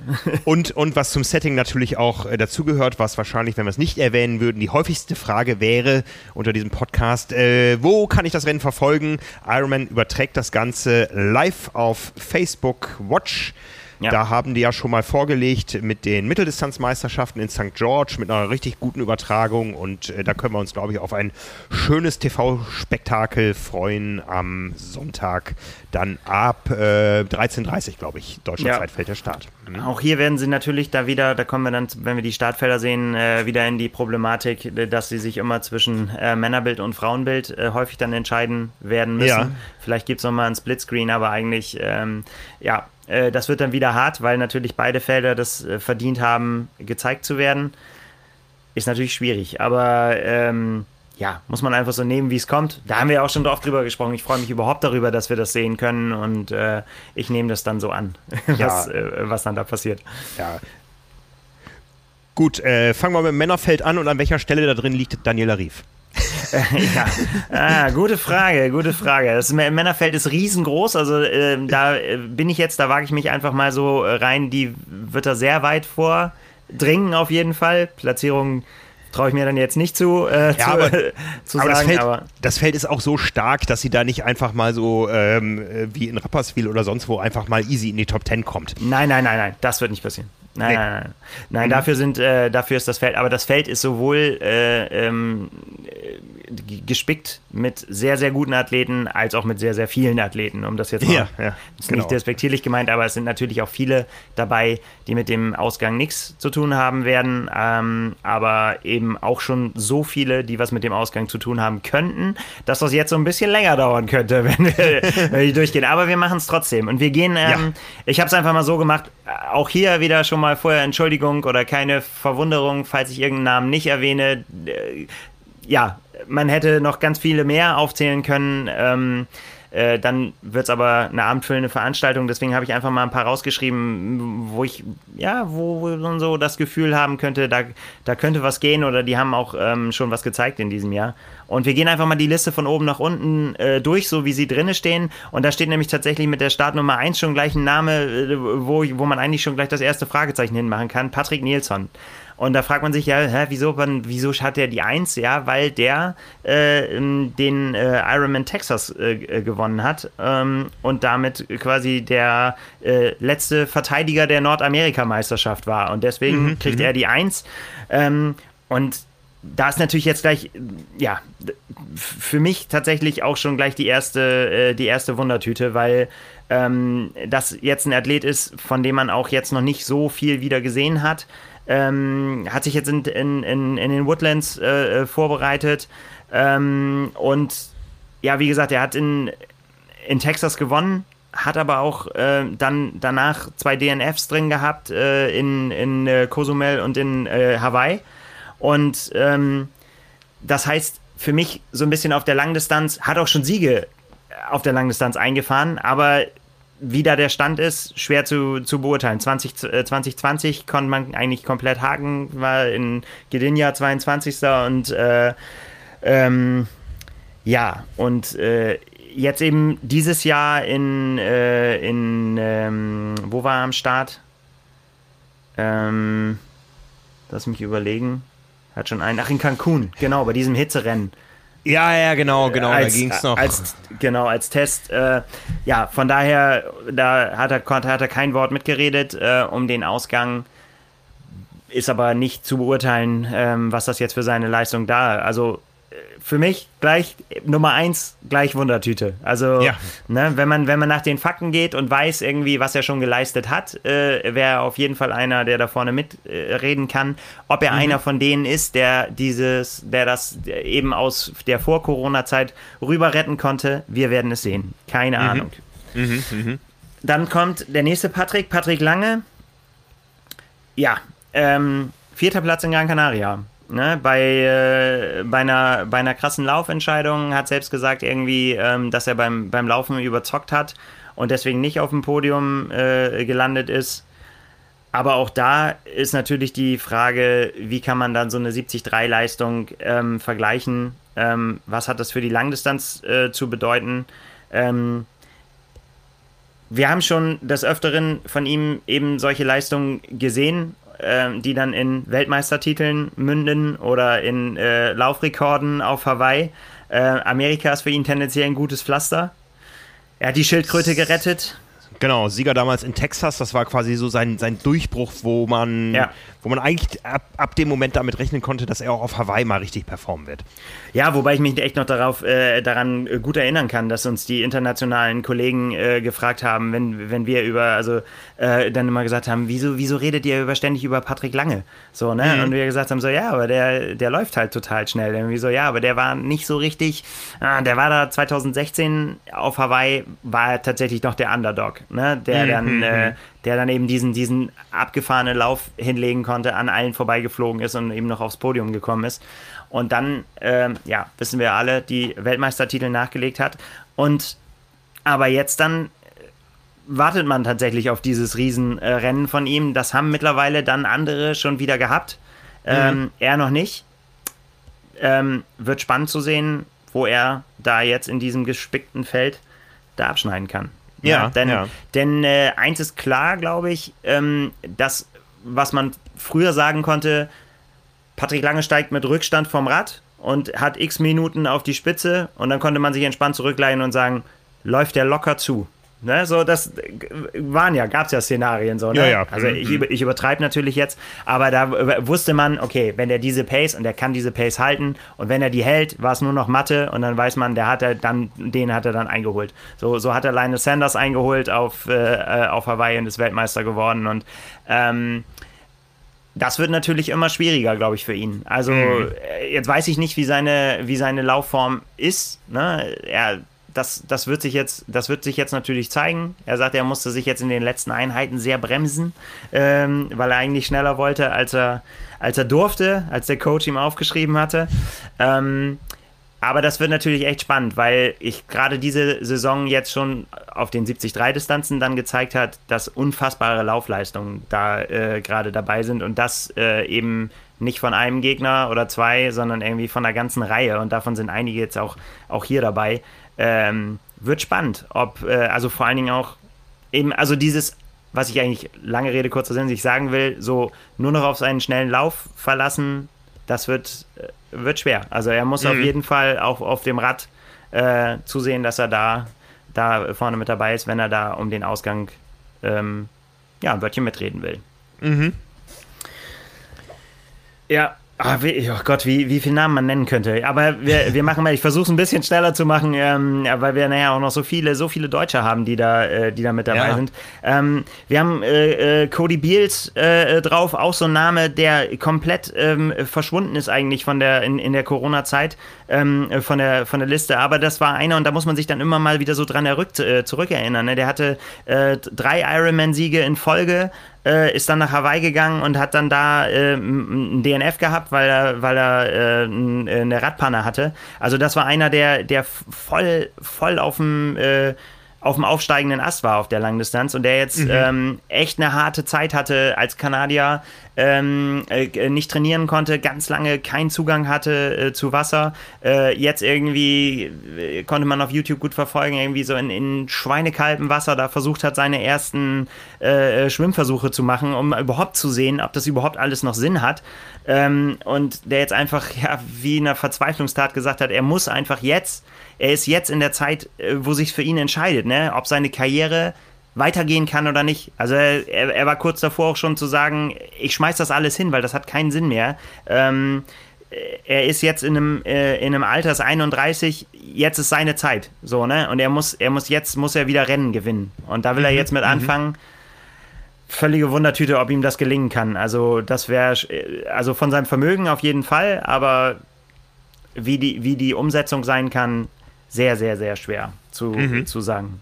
Mhm. Dann, haben wir, dann haben wir wieder einen, äh, einen Deutschen in der Liste, ähm, Florian Angert. Haben wir vier. Mhm. Genau, ähm, haben wir auch drüber gesprochen, ähm, war ja auch schon zu sehen in St. George, ist er siebter ge äh, geworden. Ich erinnere mich sehr gut an seinen Instagram-Post, den er mit so einem Zwinker-Smiley abgeschlossen hat. Das äh, sagt mir irgendwie, ich bin hier gut zufrieden mit dem, was hier heute gelaufen ist, weil ich schiel auf Tulsa. Ich, ähm, ich will gucken, dass, äh, dass, es, dass es da funktioniert und wo ich quasi auf der Langdistanz äh, äh, ähm, landen kann. Und da für, für ihn kommt es natürlich als, als äh, Bombenschwimmer und äh, Bombenradfahrer darauf, auch drauf an.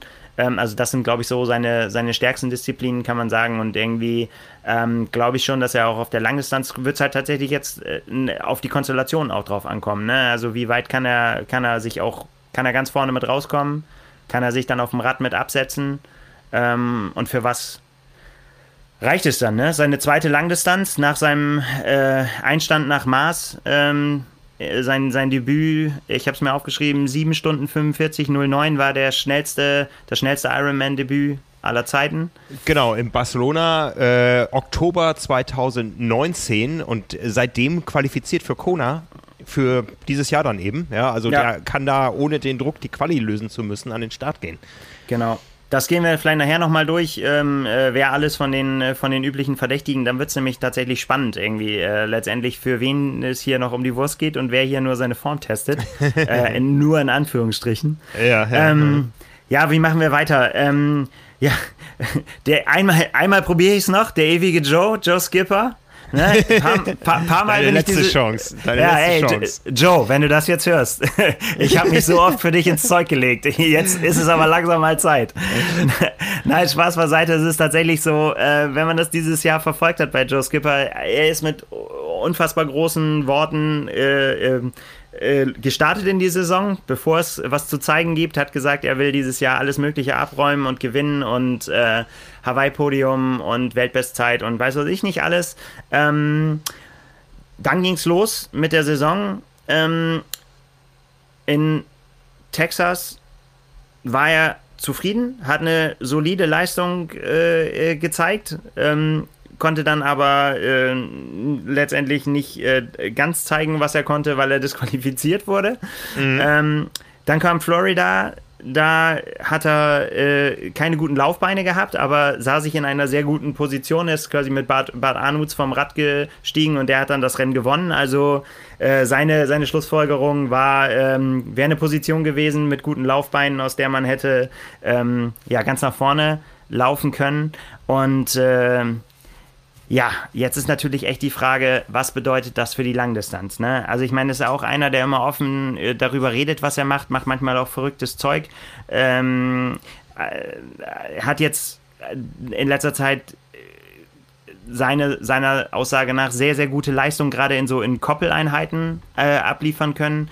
Ähm, ja, was soll er sagen? Er hat irgendwie einen Schwimmrekord aufgestellt für sich, 9 PB irgendwie im Schwimmtraining. Äh, die Laufform schwimmt. Er sagt, seine Position auf dem Rad ist äh, die beste, die er jemals hatte. Hat er jetzt in einem Zeitfahren gemerkt, irgendwie, wo er, wo er äh, abgefahren schnell unterwegs war und noch niemals so wenig Watt äh, dafür aufwenden musste, um diese Leistung zu sagen. Also alles in allem sagt er, er ist bereit und auf der Langdistanz wird abgeliefert. Joe, ich nehme dich ja. beim Wort.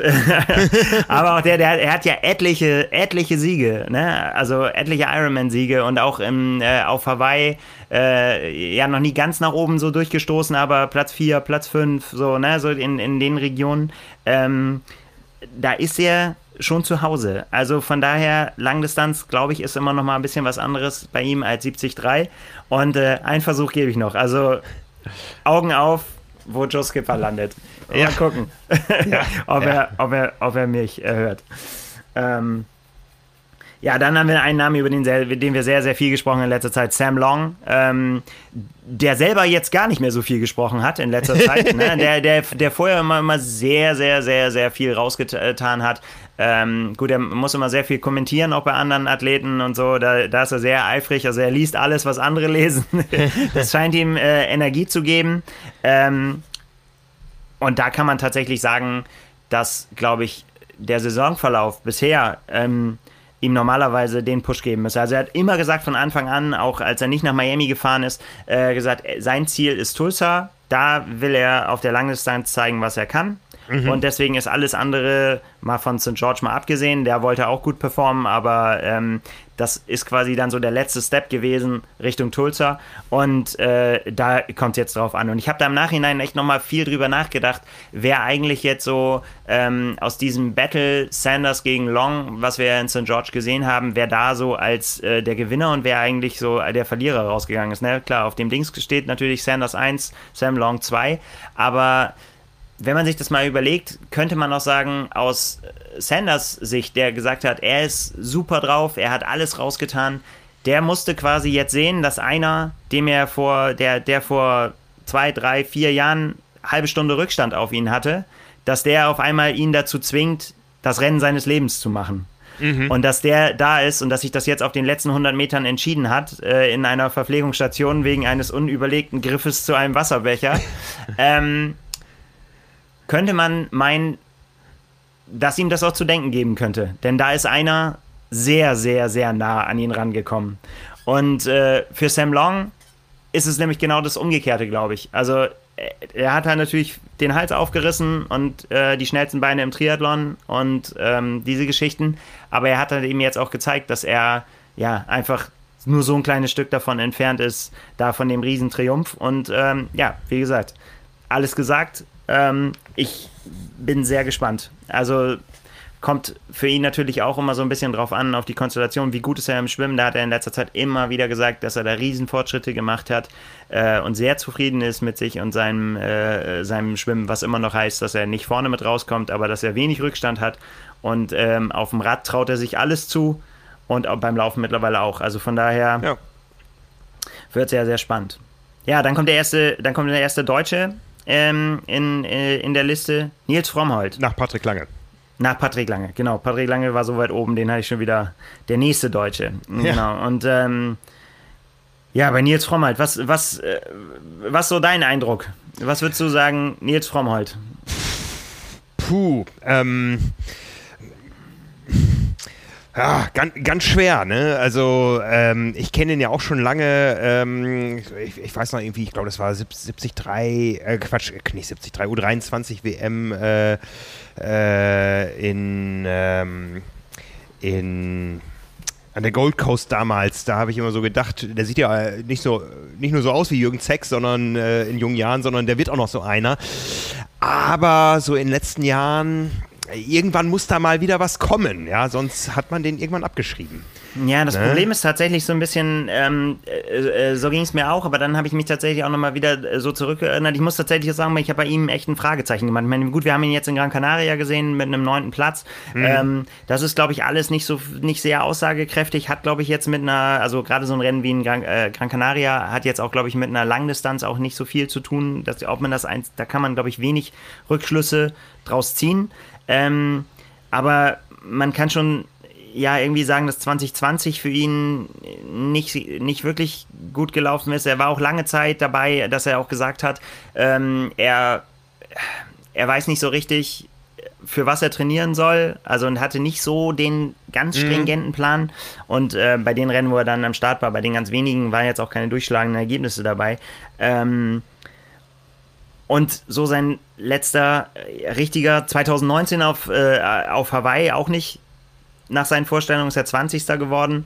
Ähm, aber da äh, trotzdem habe ich irgendwie so das äh, bei, bei ihm immer das Gefühl, wenn, wenn man sich so zurückerinnert ähm, an 2019, dann steckt er am Anfang von 2019, dem letzten richtigen Rennjahr, wenn du ja so willst, in einer, in einer ganz ähnlichen Situation. Da äh, wollte er sich auch früh qualifizieren, ähm, wollte, das, wollte das unter Dach und Fach bringen, äh, Hawaii, und hat dann in Südafrika völlig überraschend und auch für ihn in einem auch bären, bären, bären starken Feld den zweiten Platz gemacht. Und mhm. ähm, ich weiß nicht, ob er, ob er in einer vergleichbaren Form ist oder ob er, wie, wie, wie er das sieht. Ähm, ich finde nur, das ist immer so ein Beispiel, dass es dann auch trotzdem immer noch gehen kann. Ja? Und das ist einfach, wenn du dann diesen Bombentag erwischt, ähm, dich auch nach vorne spielen kannst. Die Erfahrung hat er und ich glaube auch nicht, dass er, dass er ganz nach vorne ähm, wird es für ihn nicht reichen. Aber wer weiß, ähm, äh, was, was in, in, in Sachen Quali. Das kann ja nur das ist. Ziel sein in dem Rennen, ja. Die Quali lösen, ja, die ja äh, vom, vom Gesamtranking her ähm, wie gesagt, du wolltest noch darauf eingehen, äh, wer alles schon qualifiziert ist. Ähm, ja, ja. wir, wir können es uns auch, äh, wir können uns auch äh, äh, umgedreht machen, weil nämlich von vielen, über die wir jetzt gesprochen haben, sind nämlich einige dabei, die schon qualifiziert sind. Also Patrick Lange ist äh, qualifiziert, mhm. Florian Angert ist dabei, Joe Skipper hat seinen Platz, Sam Long hat seinen Platz. Und äh, ansonsten stehen noch auf der Startliste, die qualifiziert sind, Tyler Butterfield, ähm, der auch immer noch stark einzuschätzen ist, aber eben auch qualifiziert und äh, Michael Weiß. Und das bedeutet nachher, ich meine, da kommen jetzt noch Namen, die definitiv was mit dem Ausgang des Rennens zu tun haben, die mhm. aber alle nicht qualifiziert sind. Ne? Also ja, ja. Wir, haben, wir haben oben äh, Patrick Nilsson ist nicht qualifiziert, Cody Beard ist nicht, äh, Christian Högenhaug äh, äh, ist nicht qualifiziert, Nils Frommold ist nicht qualifiziert. Und ähm, jetzt der nächste im Bunde ist auch nicht qualifiziert, nämlich Daniel Beckegaard. Mhm. Und ähm, ja, da äh, reden wir, glaube ich, über einen äh, der Favoriten. Ähm, das hat er in der Vergangenheit auch schon gezeigt, dass er äh, da definitiv dazugehört, hat, hat auf Hawaii Pech gehabt. Ähm, er hat dieses Jahr in, äh, in Dubai gewonnen und war vielleicht in St. George sogar in Schlagdistanz das Ding zu gewinnen, wenn er nicht disqualifiziert worden wäre. Ähm, ja, war mächtig angepisst, kann man glaube ich so sagen, von, dem, von der Disqualifikation. Er hat es nochmal auf Instagram nochmal geschildert, äh, dass er ähm, überholt wurde und dass ein Athlet zwei vor ihm eingeschert ist und da war keine Lücke, hat er gesagt. Eigentlich, der hätte äh, eine Strafe kriegen müssen. Der hat das dann gemerkt, dass diese Lücke nicht existierte, in die er reingefahren ist, hat dann gebremst und in dem Moment ist der ganze Zug aufgefahren, das hat ein Kampfrichter gesehen und hat ihm die Zeitstrafe gegeben. Ja. Und äh, dann sei er in die, äh, äh, sei ihm im Wechsel gesagt worden, dass er keine Zeitstrafe absitzen muss. Deswegen ist er auf die Laufstrecke gegangen und zwei Kilometer vor Ende haben sie ihm gesagt, er ist disqualifiziert. Und ähm, bis dahin äh, sah er fast für mich aus wie der Sieger. Also da war so eine bärenstarke Laufleistung noch. Ähm, die gepaart ist mit einer unfassbaren Radstärke und einem sehr, sehr, sehr guten Schwimmvermögen. Und das Ganze kann, wenn das zusammengebracht wird, eigentlich fast nur in der vorderen Platzierung äh, äh, münden. Und äh, wenn so einer um Platz kämpft, dann äh, wird er auf jeden Fall ja vorne zu den Favoriten zählen. Ja. Also wird spannend auf jeden Fall. Ja, ja. Ähm, ja, wir müssen ein bisschen auf Gas drücken, ne? Wir haben hier, wir haben so viele äh, Namen hier noch. Ja, komm her, aber es sind auch noch ein paar echt noch dabei. Boris Stein ist dabei, ähm, auch nicht qualifiziert keine Ahnung. Ne? Bei Boris Stein ist tatsächlich, muss man wirklich sagen, ähm, Radleistung steht immer außer Zweifel. Ist einer der besten, wenn nicht der beste Radfahrer auf der Langdistanz. Hat es auch Hawaii schon mehrfach unter Beweis gestellt. Ähm, das ist einfach, äh, einfach ein Monster auf dem, Rad. Ähm, hat am Laufen gearbeitet mit dem, äh, mit dem Running Wolf, mit dem äh, äh Laufcoach von äh, Patrick Lange, mit Wolfgang Schwein. Ähm, war allerdings jetzt auch verletzt, ne? Es mhm. hatte einen Radsturz, ähm, OP. Schwer zu sagen, wie ihn das alles behindert, ähm, was das für einen Rennverlauf bedeutet, ob er im, wie er im Schwimmen klarkommt, ähm, ob er da ranfahren kann, in was für einer Konstellation er überhaupt aufs Rad kommt, um nach vorne zu kommen. Also wir sind ja tendenziell neutral, aber wir haben ihn ja gerade porträtiert in der Triathlon und äh, wissen alle, dass seine Karriere auch irgendwann mal äh, dem Ende entgegengeht und dem wäre es ja nochmal so zu gönnen, dass er auf Hawaii bei allem, was er bis zum zweiten Wechsel da gezeigt hat, da nochmal beim Laufen richtig durchkommt.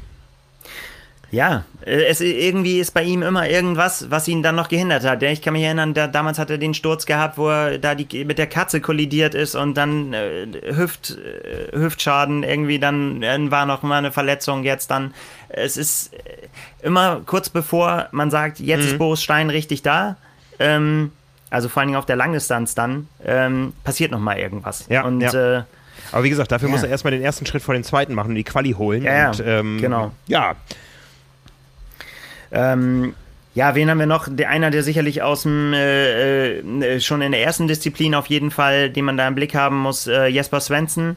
Ähm, Bombenschwimmer, ne? der das auf jeden Fall einer, äh, äh, wo man, wo man nicht überrascht sein sollte, wenn der da halt vorne weit äh, rauskommt, aber eben äh, ihn nur aufs Schwimmen zu äh, äh, reduzieren, wäre dann halt eben auch zu einfach. Ich meine, der ist halt ähm, 2019 hinter Andy Dreiz Zweiter geworden in Rot und das wirst du nicht, wenn du, wenn du nur ein guter Schwimmer bist, sondern da muss auch noch ein bisschen mehr Substanz dahinter sein und ähm, ja, wird, wird spannend zu sehen. Mhm. Ähm, wie gesagt, hat sich in Dubai schon gezeigt. Ähm, dann haben wir äh, äh, Bart Arnutz ist mit dabei, ähm, auch nicht qualifiziert. Und das ist natürlich auch äh, äh, einer, äh, das haben wir immer gesagt, jetzt in den 73-Rennen, äh, wo wir ihn gesehen haben. Ich meine, er hat Florida gewonnen, 73 Florida gewonnen. Und das ist immer bei Bart Arnutz der Fall, dass er eben halt von hinten ranlaufen muss, ähm, äh, ein sehr starker Läufer ist, aber dass er eigentlich immer alleine unterwegs ist, weil er, weil er halt ein relativ schwacher Schwimmer ist im Vergleich zu anderen und dann eben auf dem Rad aufholen muss und dann auf dem, beim Laufen aufholen muss. Und das ist immer die Frage, kann ihm das gelingen? Auf der Langdistanz äh, sind die Chancen tendenziell ein bisschen größer, weil er einfach mehr Zeit hat für seine Aufholjagd. Ähm, von daher etwas ist sogar noch stärker einzuschätzen als auf der 70-3-Distanz und da hat er schon gezeigt, dass er top drauf ist. Also von auf jeden Fall auf einer und vor allen Dingen mit dem Wissen, dass er um Qualiplatz kämpft, einer, ähm, für den da richtig um was geht. Ähm, und dann äh, um, können wir es auch dann, wenn wir dann noch die Deutschen aufzählen, die alle, einen habe ich noch, würde ich mal sagen. ähm, und äh, da, ja, da wird es tatsächlich richtig spannend. Ähm, das ist Rasmus Svenningsen. Ähm, wenn man jetzt überlegt, wer ist Rasmus Svenningsen, habe ich jetzt in, in, noch nicht so viel äh, äh, von äh, gehört, in, äh, was die Langdistanz angeht. Ähm, dann muss man sich nicht wundern, denn das ist seine erste offizielle Langdistanz, was er äh, allerdings schon gemacht hat. In 2002, äh, 2020 war eine Do-it-yourself-Langdistanz. Ähm, ah, ja, ja. Hm. Ah, jetzt fängt es an zu klingeln, ne? Ja, genau. ja, ja, genau, genau. äh, und vor allen Dingen, äh, wenn man dazu die Zeit sagt, die hat er nämlich durchgezogen in 7 Stunden 59, 32, also ja. unter 8 Stunden in einem Do-it-yourself-Event, äh, wo nach den äh, gemessenen Dingen auch das Schwimmen noch länger war und ähm, also ja, muss man jetzt auf die Zeit nicht so, aber sich für sowas motivieren zu können in einer Zeit, in, in der nichts geht, ähm, das lässt aufhorchen. Ähm, dann lässt sein, der Name seines Coach äh, David Tilbury Davis aufhorchen. Das ist der Coach von Lionel Sanders. Ähm, also jemand, der weiß, wie man Menschen schnell macht mit ähm, seinen Trainerwissen. Ähm, total datengetrieben. Macht ganz, ganz viel äh, öffentlich, veröffentlicht alles auf Strava, was er trainiert. Und ähm, abgesehen von seinem dritten Platz, den er in Dubai dieses Jahr hingelegt hat, nach einem Zielsprint, wir erinnern uns noch, ähm, sein erstes Podium überhaupt. Ähm, wären, ich habe mich mit Simon darüber unterhalten, Simon hat äh, sogar ist so weit gegangen, hat sogar gesagt, das ist sein Top-Favorit. Ähm, nach dem, was wir uns dann noch so angeguckt haben, muss ich sagen, so, ja, äh, schauen wir mal. Ne? Es ist, äh, ich glaube, ich weiß nicht, ob ich so weit gehen würde, weil ich, weil da viele erfahrene Athleten auch dabei sind. Äh, und da muss er halt zeigen, ob er das äh, dann in, tatsächlich in so einem dicht gepackten Feld auch auf die Reihe kriegt. Aber ähm, um nochmal so ein Beispiel äh, dafür zu geben, äh, wo er sich befindet, ist, also er hat eine, eine, eine Koppeleinheit hochgeladen, jetzt vom, vom 9. Mai. Ähm, da ist er drei Stunden Rad gefahren. Er hat das genannt äh, ein bisschen over Race Pace mit einem äh, Zwinker-Smileys. und da ist er drei Stunden gefahren ähm, äh, im, mit 336 Watt im Schnitt. Ei, okay. Hm. Ja, und ähm, hat danach noch einen 28 Kilometer Lauf äh, hingelegt, also wirklich nach, nach Radfahren äh, mit, einem, mit einer 344er Pace. Ähm, mhm. Und äh, er hat jetzt danach noch äh, doch auch nicht aufgehört zu trainieren, aber er hat äh, irgendwo bei irgendeiner äh, ähm, Intervalleinheit noch dazu geschrieben, ähm, ich habe nichts nach, nach dem Sonntag habe ich nichts mehr äh, zu beweisen. Also nach, nach, die, nach seiner Koppeleinheit. Er weiß ganz genau, wo er steht und äh, geht voller Zuversicht in dieses Rennen. Und ja, damit äh, würde ich sagen, haben wir, glaube ich, die Favoriten mehr oder weniger äh, abgedeckt. Äh, mhm. Vielleicht über, also wie gesagt, ich habe es vorher schon gesagt, es, es gibt noch zahlreiche Athleten, deren Namen, wo man sagen würde, ja, den gibt es auch noch und den gibt es auch noch und den gibt es auch noch. Aber was wir natürlich noch machen wollen, wir wollen noch sagen, wer noch so aus deutscher Sicht dabei ist. Ähm, per van Flerken ist noch dabei, David Breuer steht auf der Liste, Marc Dülsen äh, ist dabei, Andreas Jung, Lukas Krämer äh, und Markus Herbst. Michael Weiß habe ich schon gesagt, aus Österreich. Schweizer gibt es auch noch. Ähm, also wie gesagt, die Liste umfasst so viele Namen bei den Männern, dass das ähm, ja jetzt zu weit führen würde, alle aufzuzählen, die was reißen können. Aber ein Wahnsinnsfeld. Äh, ich glaube, ein Wahnsinnsrennen, was uns da erwartet. Und ähm, wie gesagt, diese Konstellation, dass es zwei Plätze gibt auf jeden Fall, vielleicht drei, vielleicht sogar vier. Ja. Und äh, wie gesagt, wenn man es nochmal noch mal fallen lässt mit Patrick Lange, Florian Anger, Joe Skipper, Sam Long, äh, Michi Weiß und ähm, Tyler Butterfield, sind einige Qualifizierte dabei. Das heißt, es wird, man muss schon ein bisschen rechnen, ne? Und Ja, ja. ein bisschen, äh, bisschen gucken, wie sich das entwickelt, so, ne? Wer da, wer da vorne mit dabei ist, äh, der einem gefährlich werden kann und wen man quasi vernachlässigen kann, wenn es einem um die Hawaii-Quali geht. Also man muss nicht in die Top 10 kommen, um sich zu qualifizieren, eventuell. So, Also- so, ein- so ein Rennen suche ich bei den Age-Gruppern auch nochmal. Ja, ja, ja, aber das wird natürlich, ähm, wird unübersichtlich, sage ich mal so, ne? Ja. Also gerade von den Konstellationen, weil wir wissen, dass von hinten auf jeden Fall mega starke Radfahrer ranfahren Ja, werden, die ja, nicht ja. die besten Schwimmer sind. Wir haben Bombenschwimmer vorne, die trotzdem Bombenradfahrer sind und ähm, ja, und laufen können so viele mittlerweile richtig schnell, dass das äh, ja Spannung verspricht. Also da äh, wird auf jeden Fall was geboten. Da Ja. bin ich ziemlich sicher. Ja. So, Bei den Frauen ja, eine Deutsche am Start. genau. Caroline Lerida Ja, auch, ist äh, dabei. auch ähnliche Ausgangssituation wie Florian Angert, auch schon früh qualifiziert als Siegerin des Ironman Italy, glaube ich, 2019. Genau. Äh, Neben Anne Haug äh, die zweite Deutsche, die schon feststeht für Kona im Oktober. Äh, als einzige Deutsche am Start in Tulsa. Und wir haben schon drüber gesprochen, Daniela Rief, ähm, ja, muss man da immer sagen, sie ist die haushohe Favoritin oder ich meine, wir haben sie auch schon straucheln sehen. Ähm, Ja, aber vielleicht, ähm, um, ne, um diese Frage zu beantworten, habe ich mal durchgezählt, ähm, ob, ähm, ob sie wirklich so stark ist, wie wir immer sagen. Und äh, ich bin seit 2014 äh, bin ich auf äh, 43 Rennen gekommen, Mitteldistanz und Langdistanz zusammengenommen. Ui. Und 37 davon hat sie gewonnen. okay, das ist eine klare Aussage. Sprich, in, äh, Bei in den sechs anderen- Rennen. Wollte ich gerade sagen, sechs, sechs Rennen hat sie nicht gewonnen. Äh, da, da sind dabei der 13. Platz aus Hawaii. Da Ja. ist äh, dabei ihr äh, DNF aus Frankfurt, wo, wo sie mit der Kälte zu kämpfen hatte. Ähm, dabei ist ihr Hawaii-Debüt, wo sie Vize-Weltmeisterin geworden ist. Ähm, und es ist dabei, äh, jetzt müssen wir mal überlegen, der vierte Platz bei der 73 WM. In Australien Ähm, damals, ja. Genau, wo, wo man sagen kann, so, ja, das war so eins Mhm. der ganz wenigen Rennen, so, wo sie mehr gewollt hätte, aber nicht konnte an dem Tag. Ja, ja. Also wenn nicht sogar fast das einzige Rennen, so, wo sie wirklich sportlich unterlegen war den Tag, weil alles andere war erklärbar. Ähm, und dann hat sie noch einmal, glaube ich, in Gran Canaria und einmal in Bahrain ist sie noch Dritte geworden. Und das waren aber relativ, ja, was sollen wir mal sagen, unwichtige Rennen oder nicht Mhm. ihre, nicht ihre priorisierten Rennen ähm, für ganz vorne.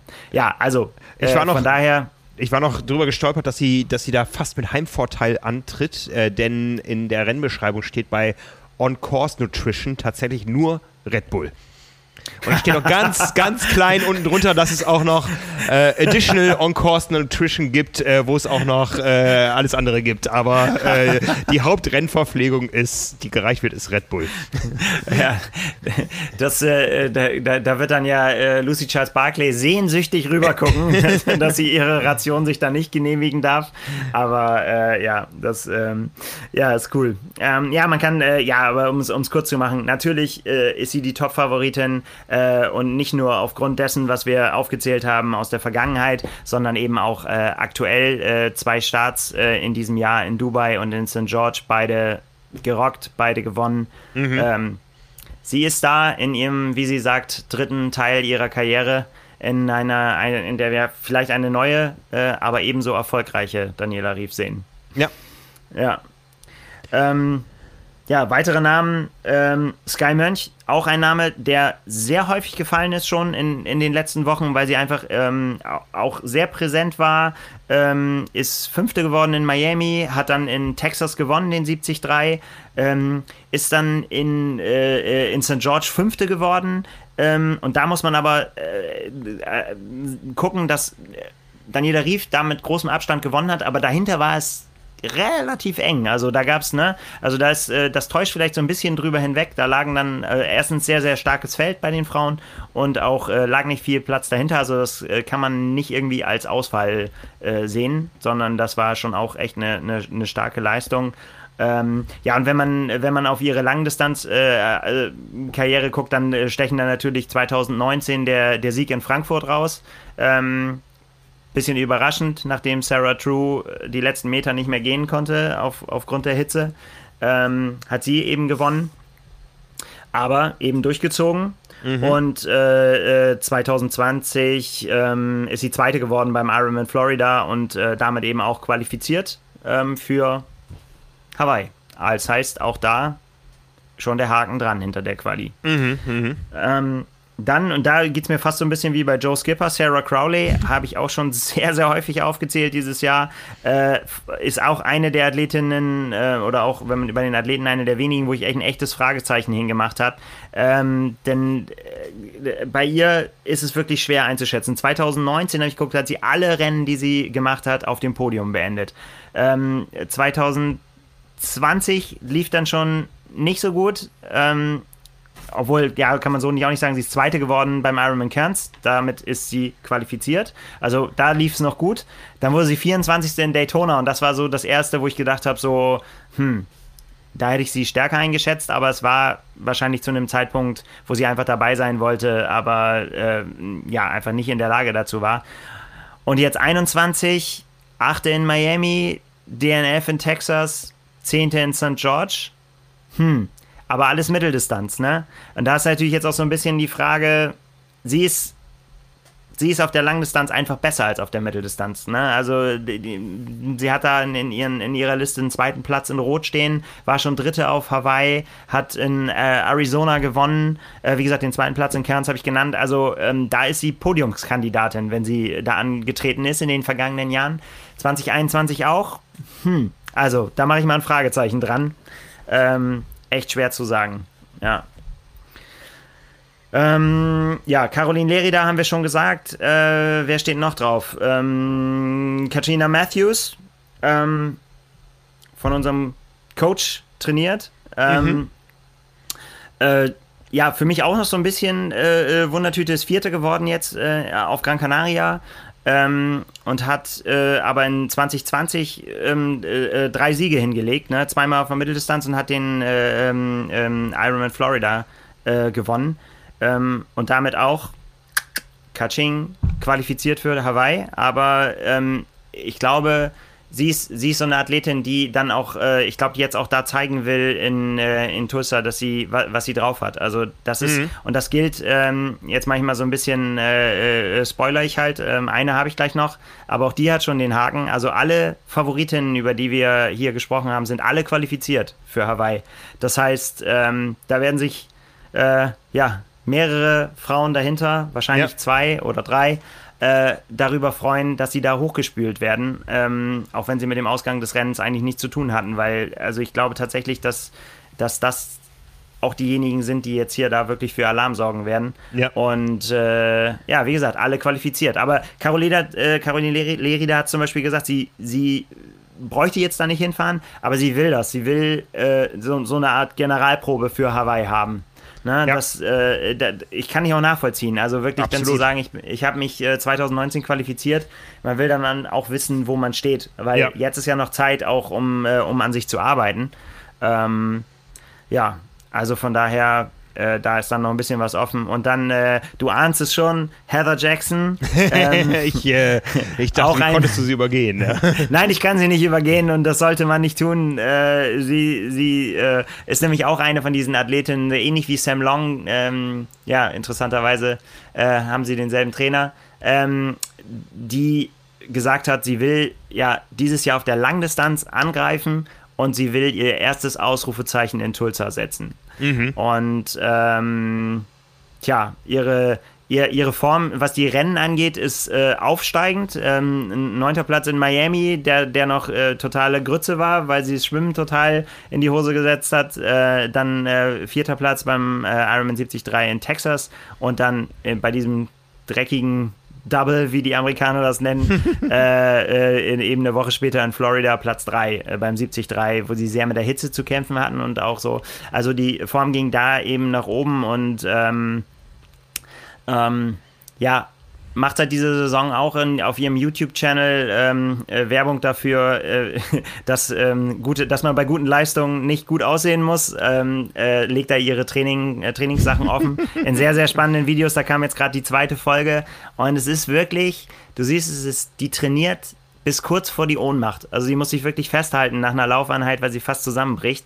Ähm, und ja, man, ja, vielleicht habe ich eine falsche Vorstellung davon, wie Profi-Triathletinnen äh, trainieren, aber ähm, also wenn die, wenn die alle so hart trainieren, dann äh, erstens Hut ab. Ansonsten glaube ich, dass wenn man sich so reinkniet, wie die das getan hat in den letzten Monaten, dass das sich jetzt auszahlen muss. Also eine meiner Geheimfavoriten oder nicht Geheimfavoriten, aber mit äh, Daniela Rief auf jeden Fall. Also an den Daniela Rief vorbeizukommen, pff, ja, wäre eine Sensation quasi, aber ansonsten würde es mich nicht wundern, wenn Heather Jackson ziemlich weit äh, oben landet. Ja.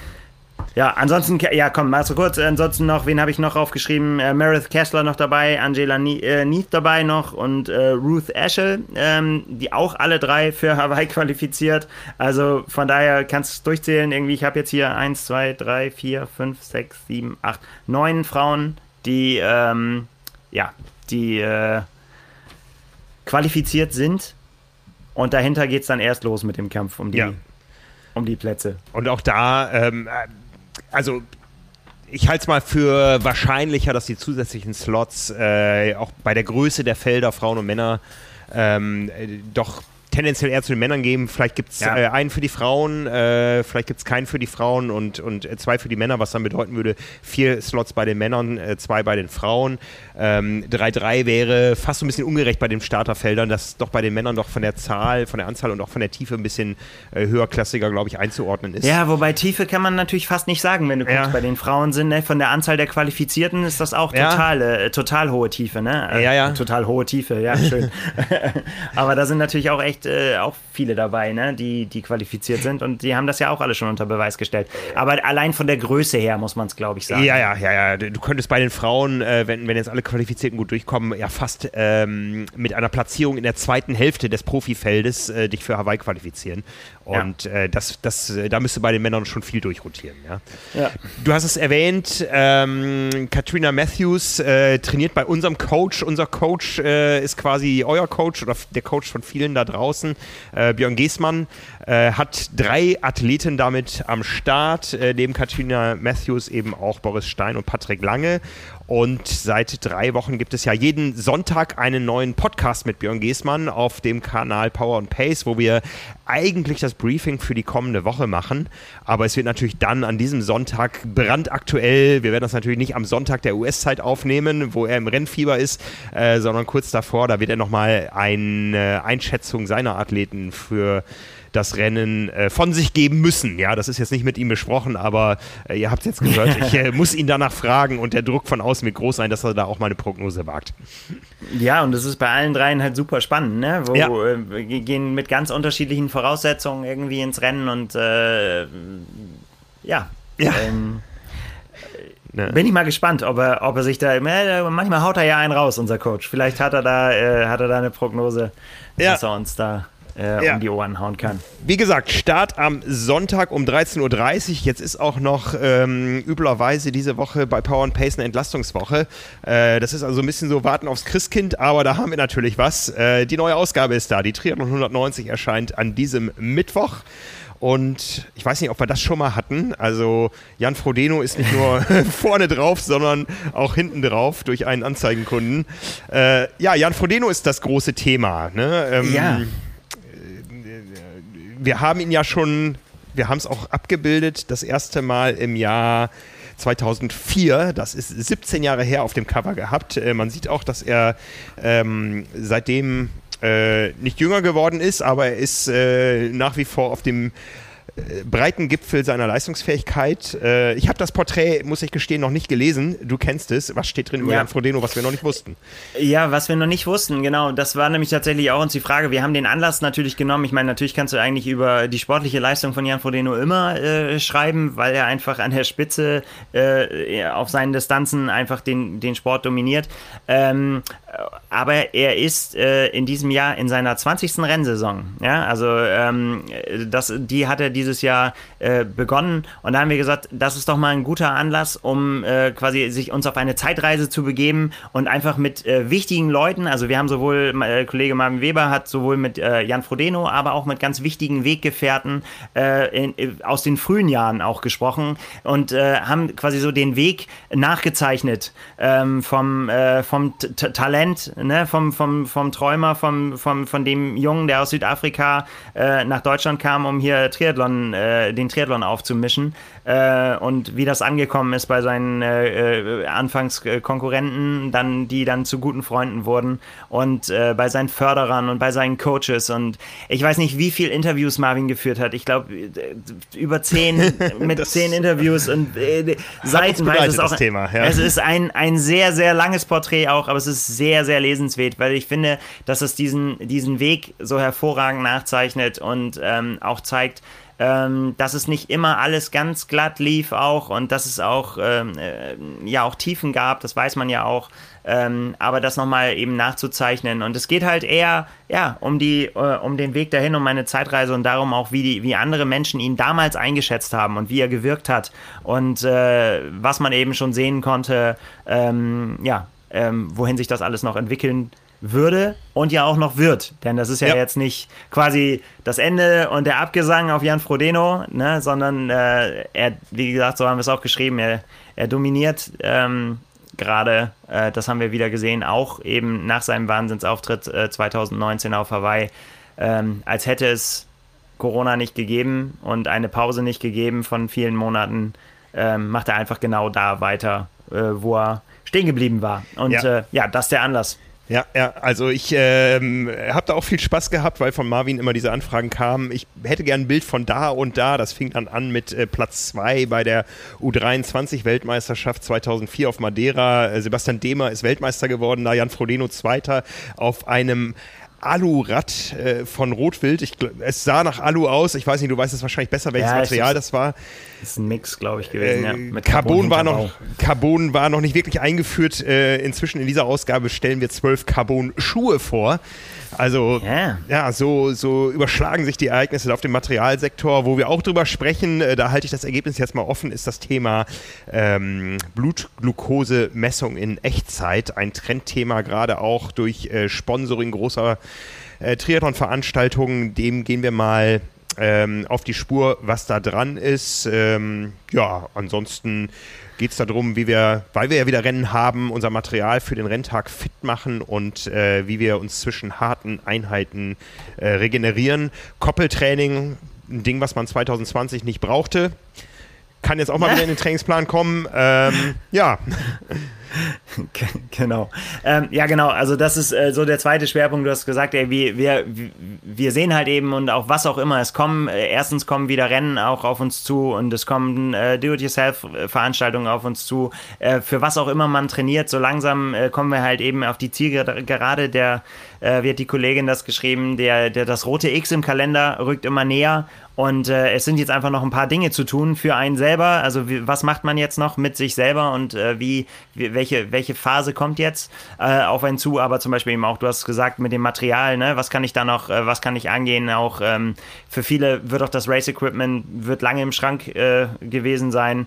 Ähm, ja, einfach nochmal als Auffrischung so, weil was, äh, was macht schnell? Was, welche, welche, welche Kniffe kann man gehen und da haben wir uns quasi ja, schwerpunktmäßig mit beschäftigt, welch, äh, ja, um, um sich um uns race ready zu machen, sagen wir es mal so. genau, genau.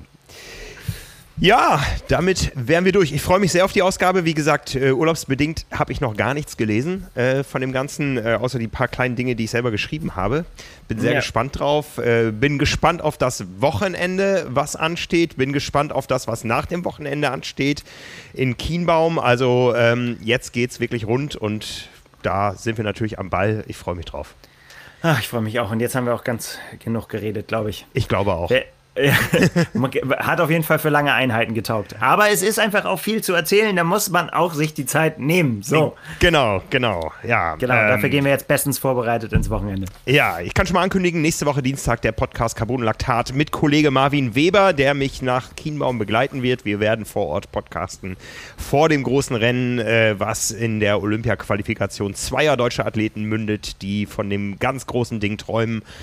Ja, euch allen wünsche ich genauso viel äh, Spaß und Motivation. Ähm, kommt gut durch die Woche. Schöne Pfingsten für alle, die da vielleicht so ein kleines Mini-Trainingslager geplant haben oder so. Und äh, ganz viel Spaß für diejenigen, die sich einen Slot in einem Freibad ergattern können oder sich vielleicht in den See trauen. Passt auf euch auf. Wir hören uns wieder nächste Woche. Nils, dir vielen Dank. Wir hören uns wieder in zwei Wochen. Bis dann. Bis dahin. Ciao. Ciao, ciao.